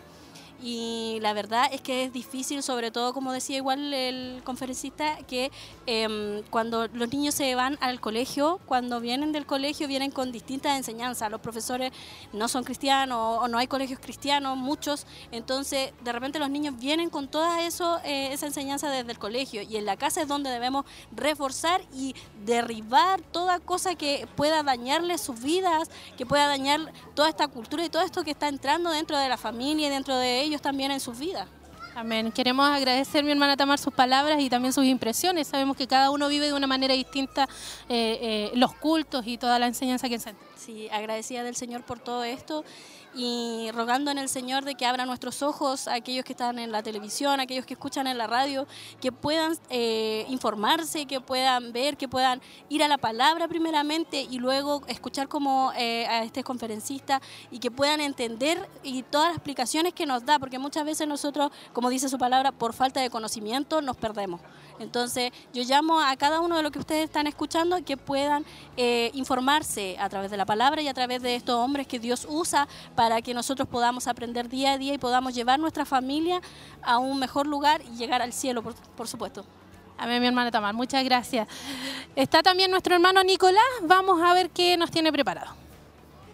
Bien, seguito- seguimos tomando impresiones de nuestros hermanos. ¿Cómo está mi hermana Verónica, hermano Cristian? Ustedes estuvieron ahí participando en los dos temas, me imagino. Sus impresiones de, de lo que vivieron y escucharon en este día. Bueno, la verdad es que siempre es interesante eh, compartir y recibir la administración del pastor Ormachea, una persona muy instruida. Eh, comparto totalmente lo que él habla acerca de la ideología de género, A veces nosotros las mujeres nos dejamos llevar por este movimiento feminista que a veces creemos que si no somos parte de él, estamos yendo en contra de nuestro sexo o nuestro género.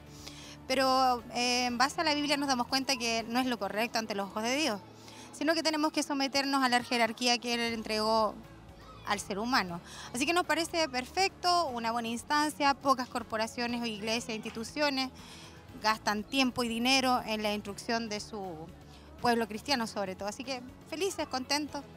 Bueno, nos alegramos por eso. Y usted, hermano Cristian, ayer igual estuvieron acá en, en el tema de ayer. ¿Cómo lo, lo, lo vivieron? Bueno, eh, bendiciones hermano Nico, en realidad. Ayer estuvo bueno el tema, eh, la verdad que eh, conferencias para los padres siempre son importantes, siempre es bueno impregnarse un poco de, lo que es los consejos de alguien que sabe y bueno, prestar siempre, estar con el corazón dispuesto a, a la palabra de Dios y, y a que como matrimonios podamos aplicar eh, día a día su palabra. Entonces, y como padres igual. Oye, muchas gracias, muchas gracias por su palabra y esperamos que el Señor le haya bendecido muchas. Muchas bendiciones. Ahí está entonces la impresión de nuestro hermano, hermana Tracy, tiene el pase. Sí, seguimos acá y nos hemos acercado también a una joven, a nuestra hermana Violeta. ¿Qué edad tiene usted? Cuéntenos un poquito. Eh, yo tengo 14 años.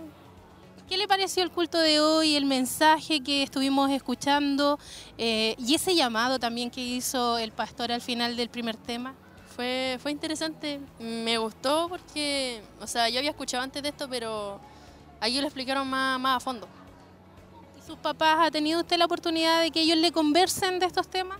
Sí, varias veces. Siempre cuando pasan cosas, o por ejemplo salen en la tele de cosas así, siempre después me explican en el almuerzo o antes de acostarme. ¿Qué le diría a los jóvenes que nos están escuchando? A lo mejor están siendo también influenciados por todos estos conceptos que a lo mejor eh, son un poco difíciles de entender, pero que están eh, entrando en el corazón de muchos jóvenes que hoy no, no escuchan. De que es como. No sé explicarlo, pero podría ser. Solamente puede ser una etapa de que a ti te está trayendo todo lo que sale para encajar en la sociedad. De que uno quiere ser esto aceptado con los demás. Porque siempre viene como el bichito de querer seguir las modas, pero está bien, pero no pasarse, por ejemplo, ya ser lesbiana, esas cuestiones no. Pero por ejemplo, ya vestirse pero adecuadamente, sin mostrar, como decían, Sí. Muchas gracias, mi hermana Violeta, y por sus palabras. Un poco nerviosa, pero ya pasó. ¿ya? Ya, gracias. Ahí está nuestra hermana Violeta, eh, jovencita también y parte también de la, de la congregación. Estuvo participando, pasó al llamado también. Ahí estábamos hablando de manera interna y fue también para ella una hermosa bendición. Nuestro hermano Nicolás tiene también una entrevista, así que vamos con él. Y está por ella. Bien. Ya, vamos con hermano Nicolás. Bien, continuamos tomando las impresiones de nuestros hermanos que estuvieron en, en este en medio de la conferencia. Mi hermana Mari, ¿cómo está? ¿Cómo estuvo la conferencia? Bendiciones, hermano Nicolás. Eh, bueno, bendecida con esta conferencia.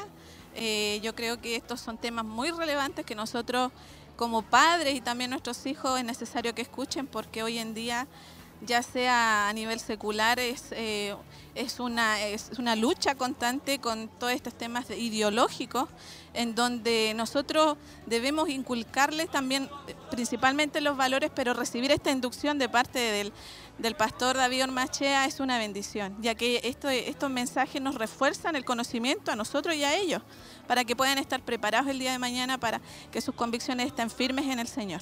A ver, cuéntenos con quién vino Yo vine con mi esposo y con mis dos hijas. y se va contenta, feliz. Contentas, bendecida, feliz, también me llevo material, porque creo, como le digo, que uno eh, aprende mucho y ahora es eh, poner por obra esto que estamos recibiendo. Muchas gracias. Dios le bendiga mucho. Gracias por sus impresiones, hermana Tracy. Yo me voy a acercar a usted ahí en la parte posterior. No sé si la cámara lo alcanza a ver. Camine para acá nomás, hermano material. Nicolás.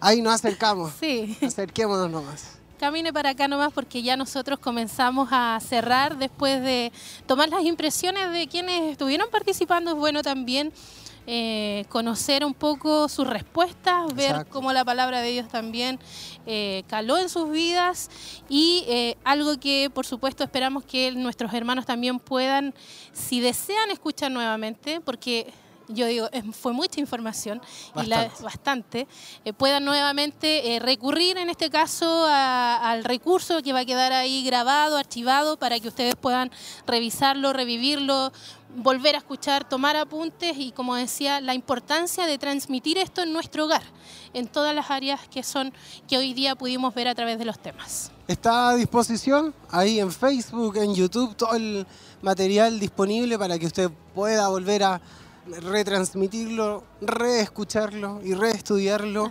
Como usted bien decía, eh, sobre todo en la temática anterior, hubieron hartos datos, harta información. eh, en esta temática también hartos conceptos que eh, fueron descritos y que sirven demasiado para enfrentar hoy en día la ideología que se está plantando, sobre todo en los colegios y en esta época, este desafío con el nuevo año escolar que ya inició.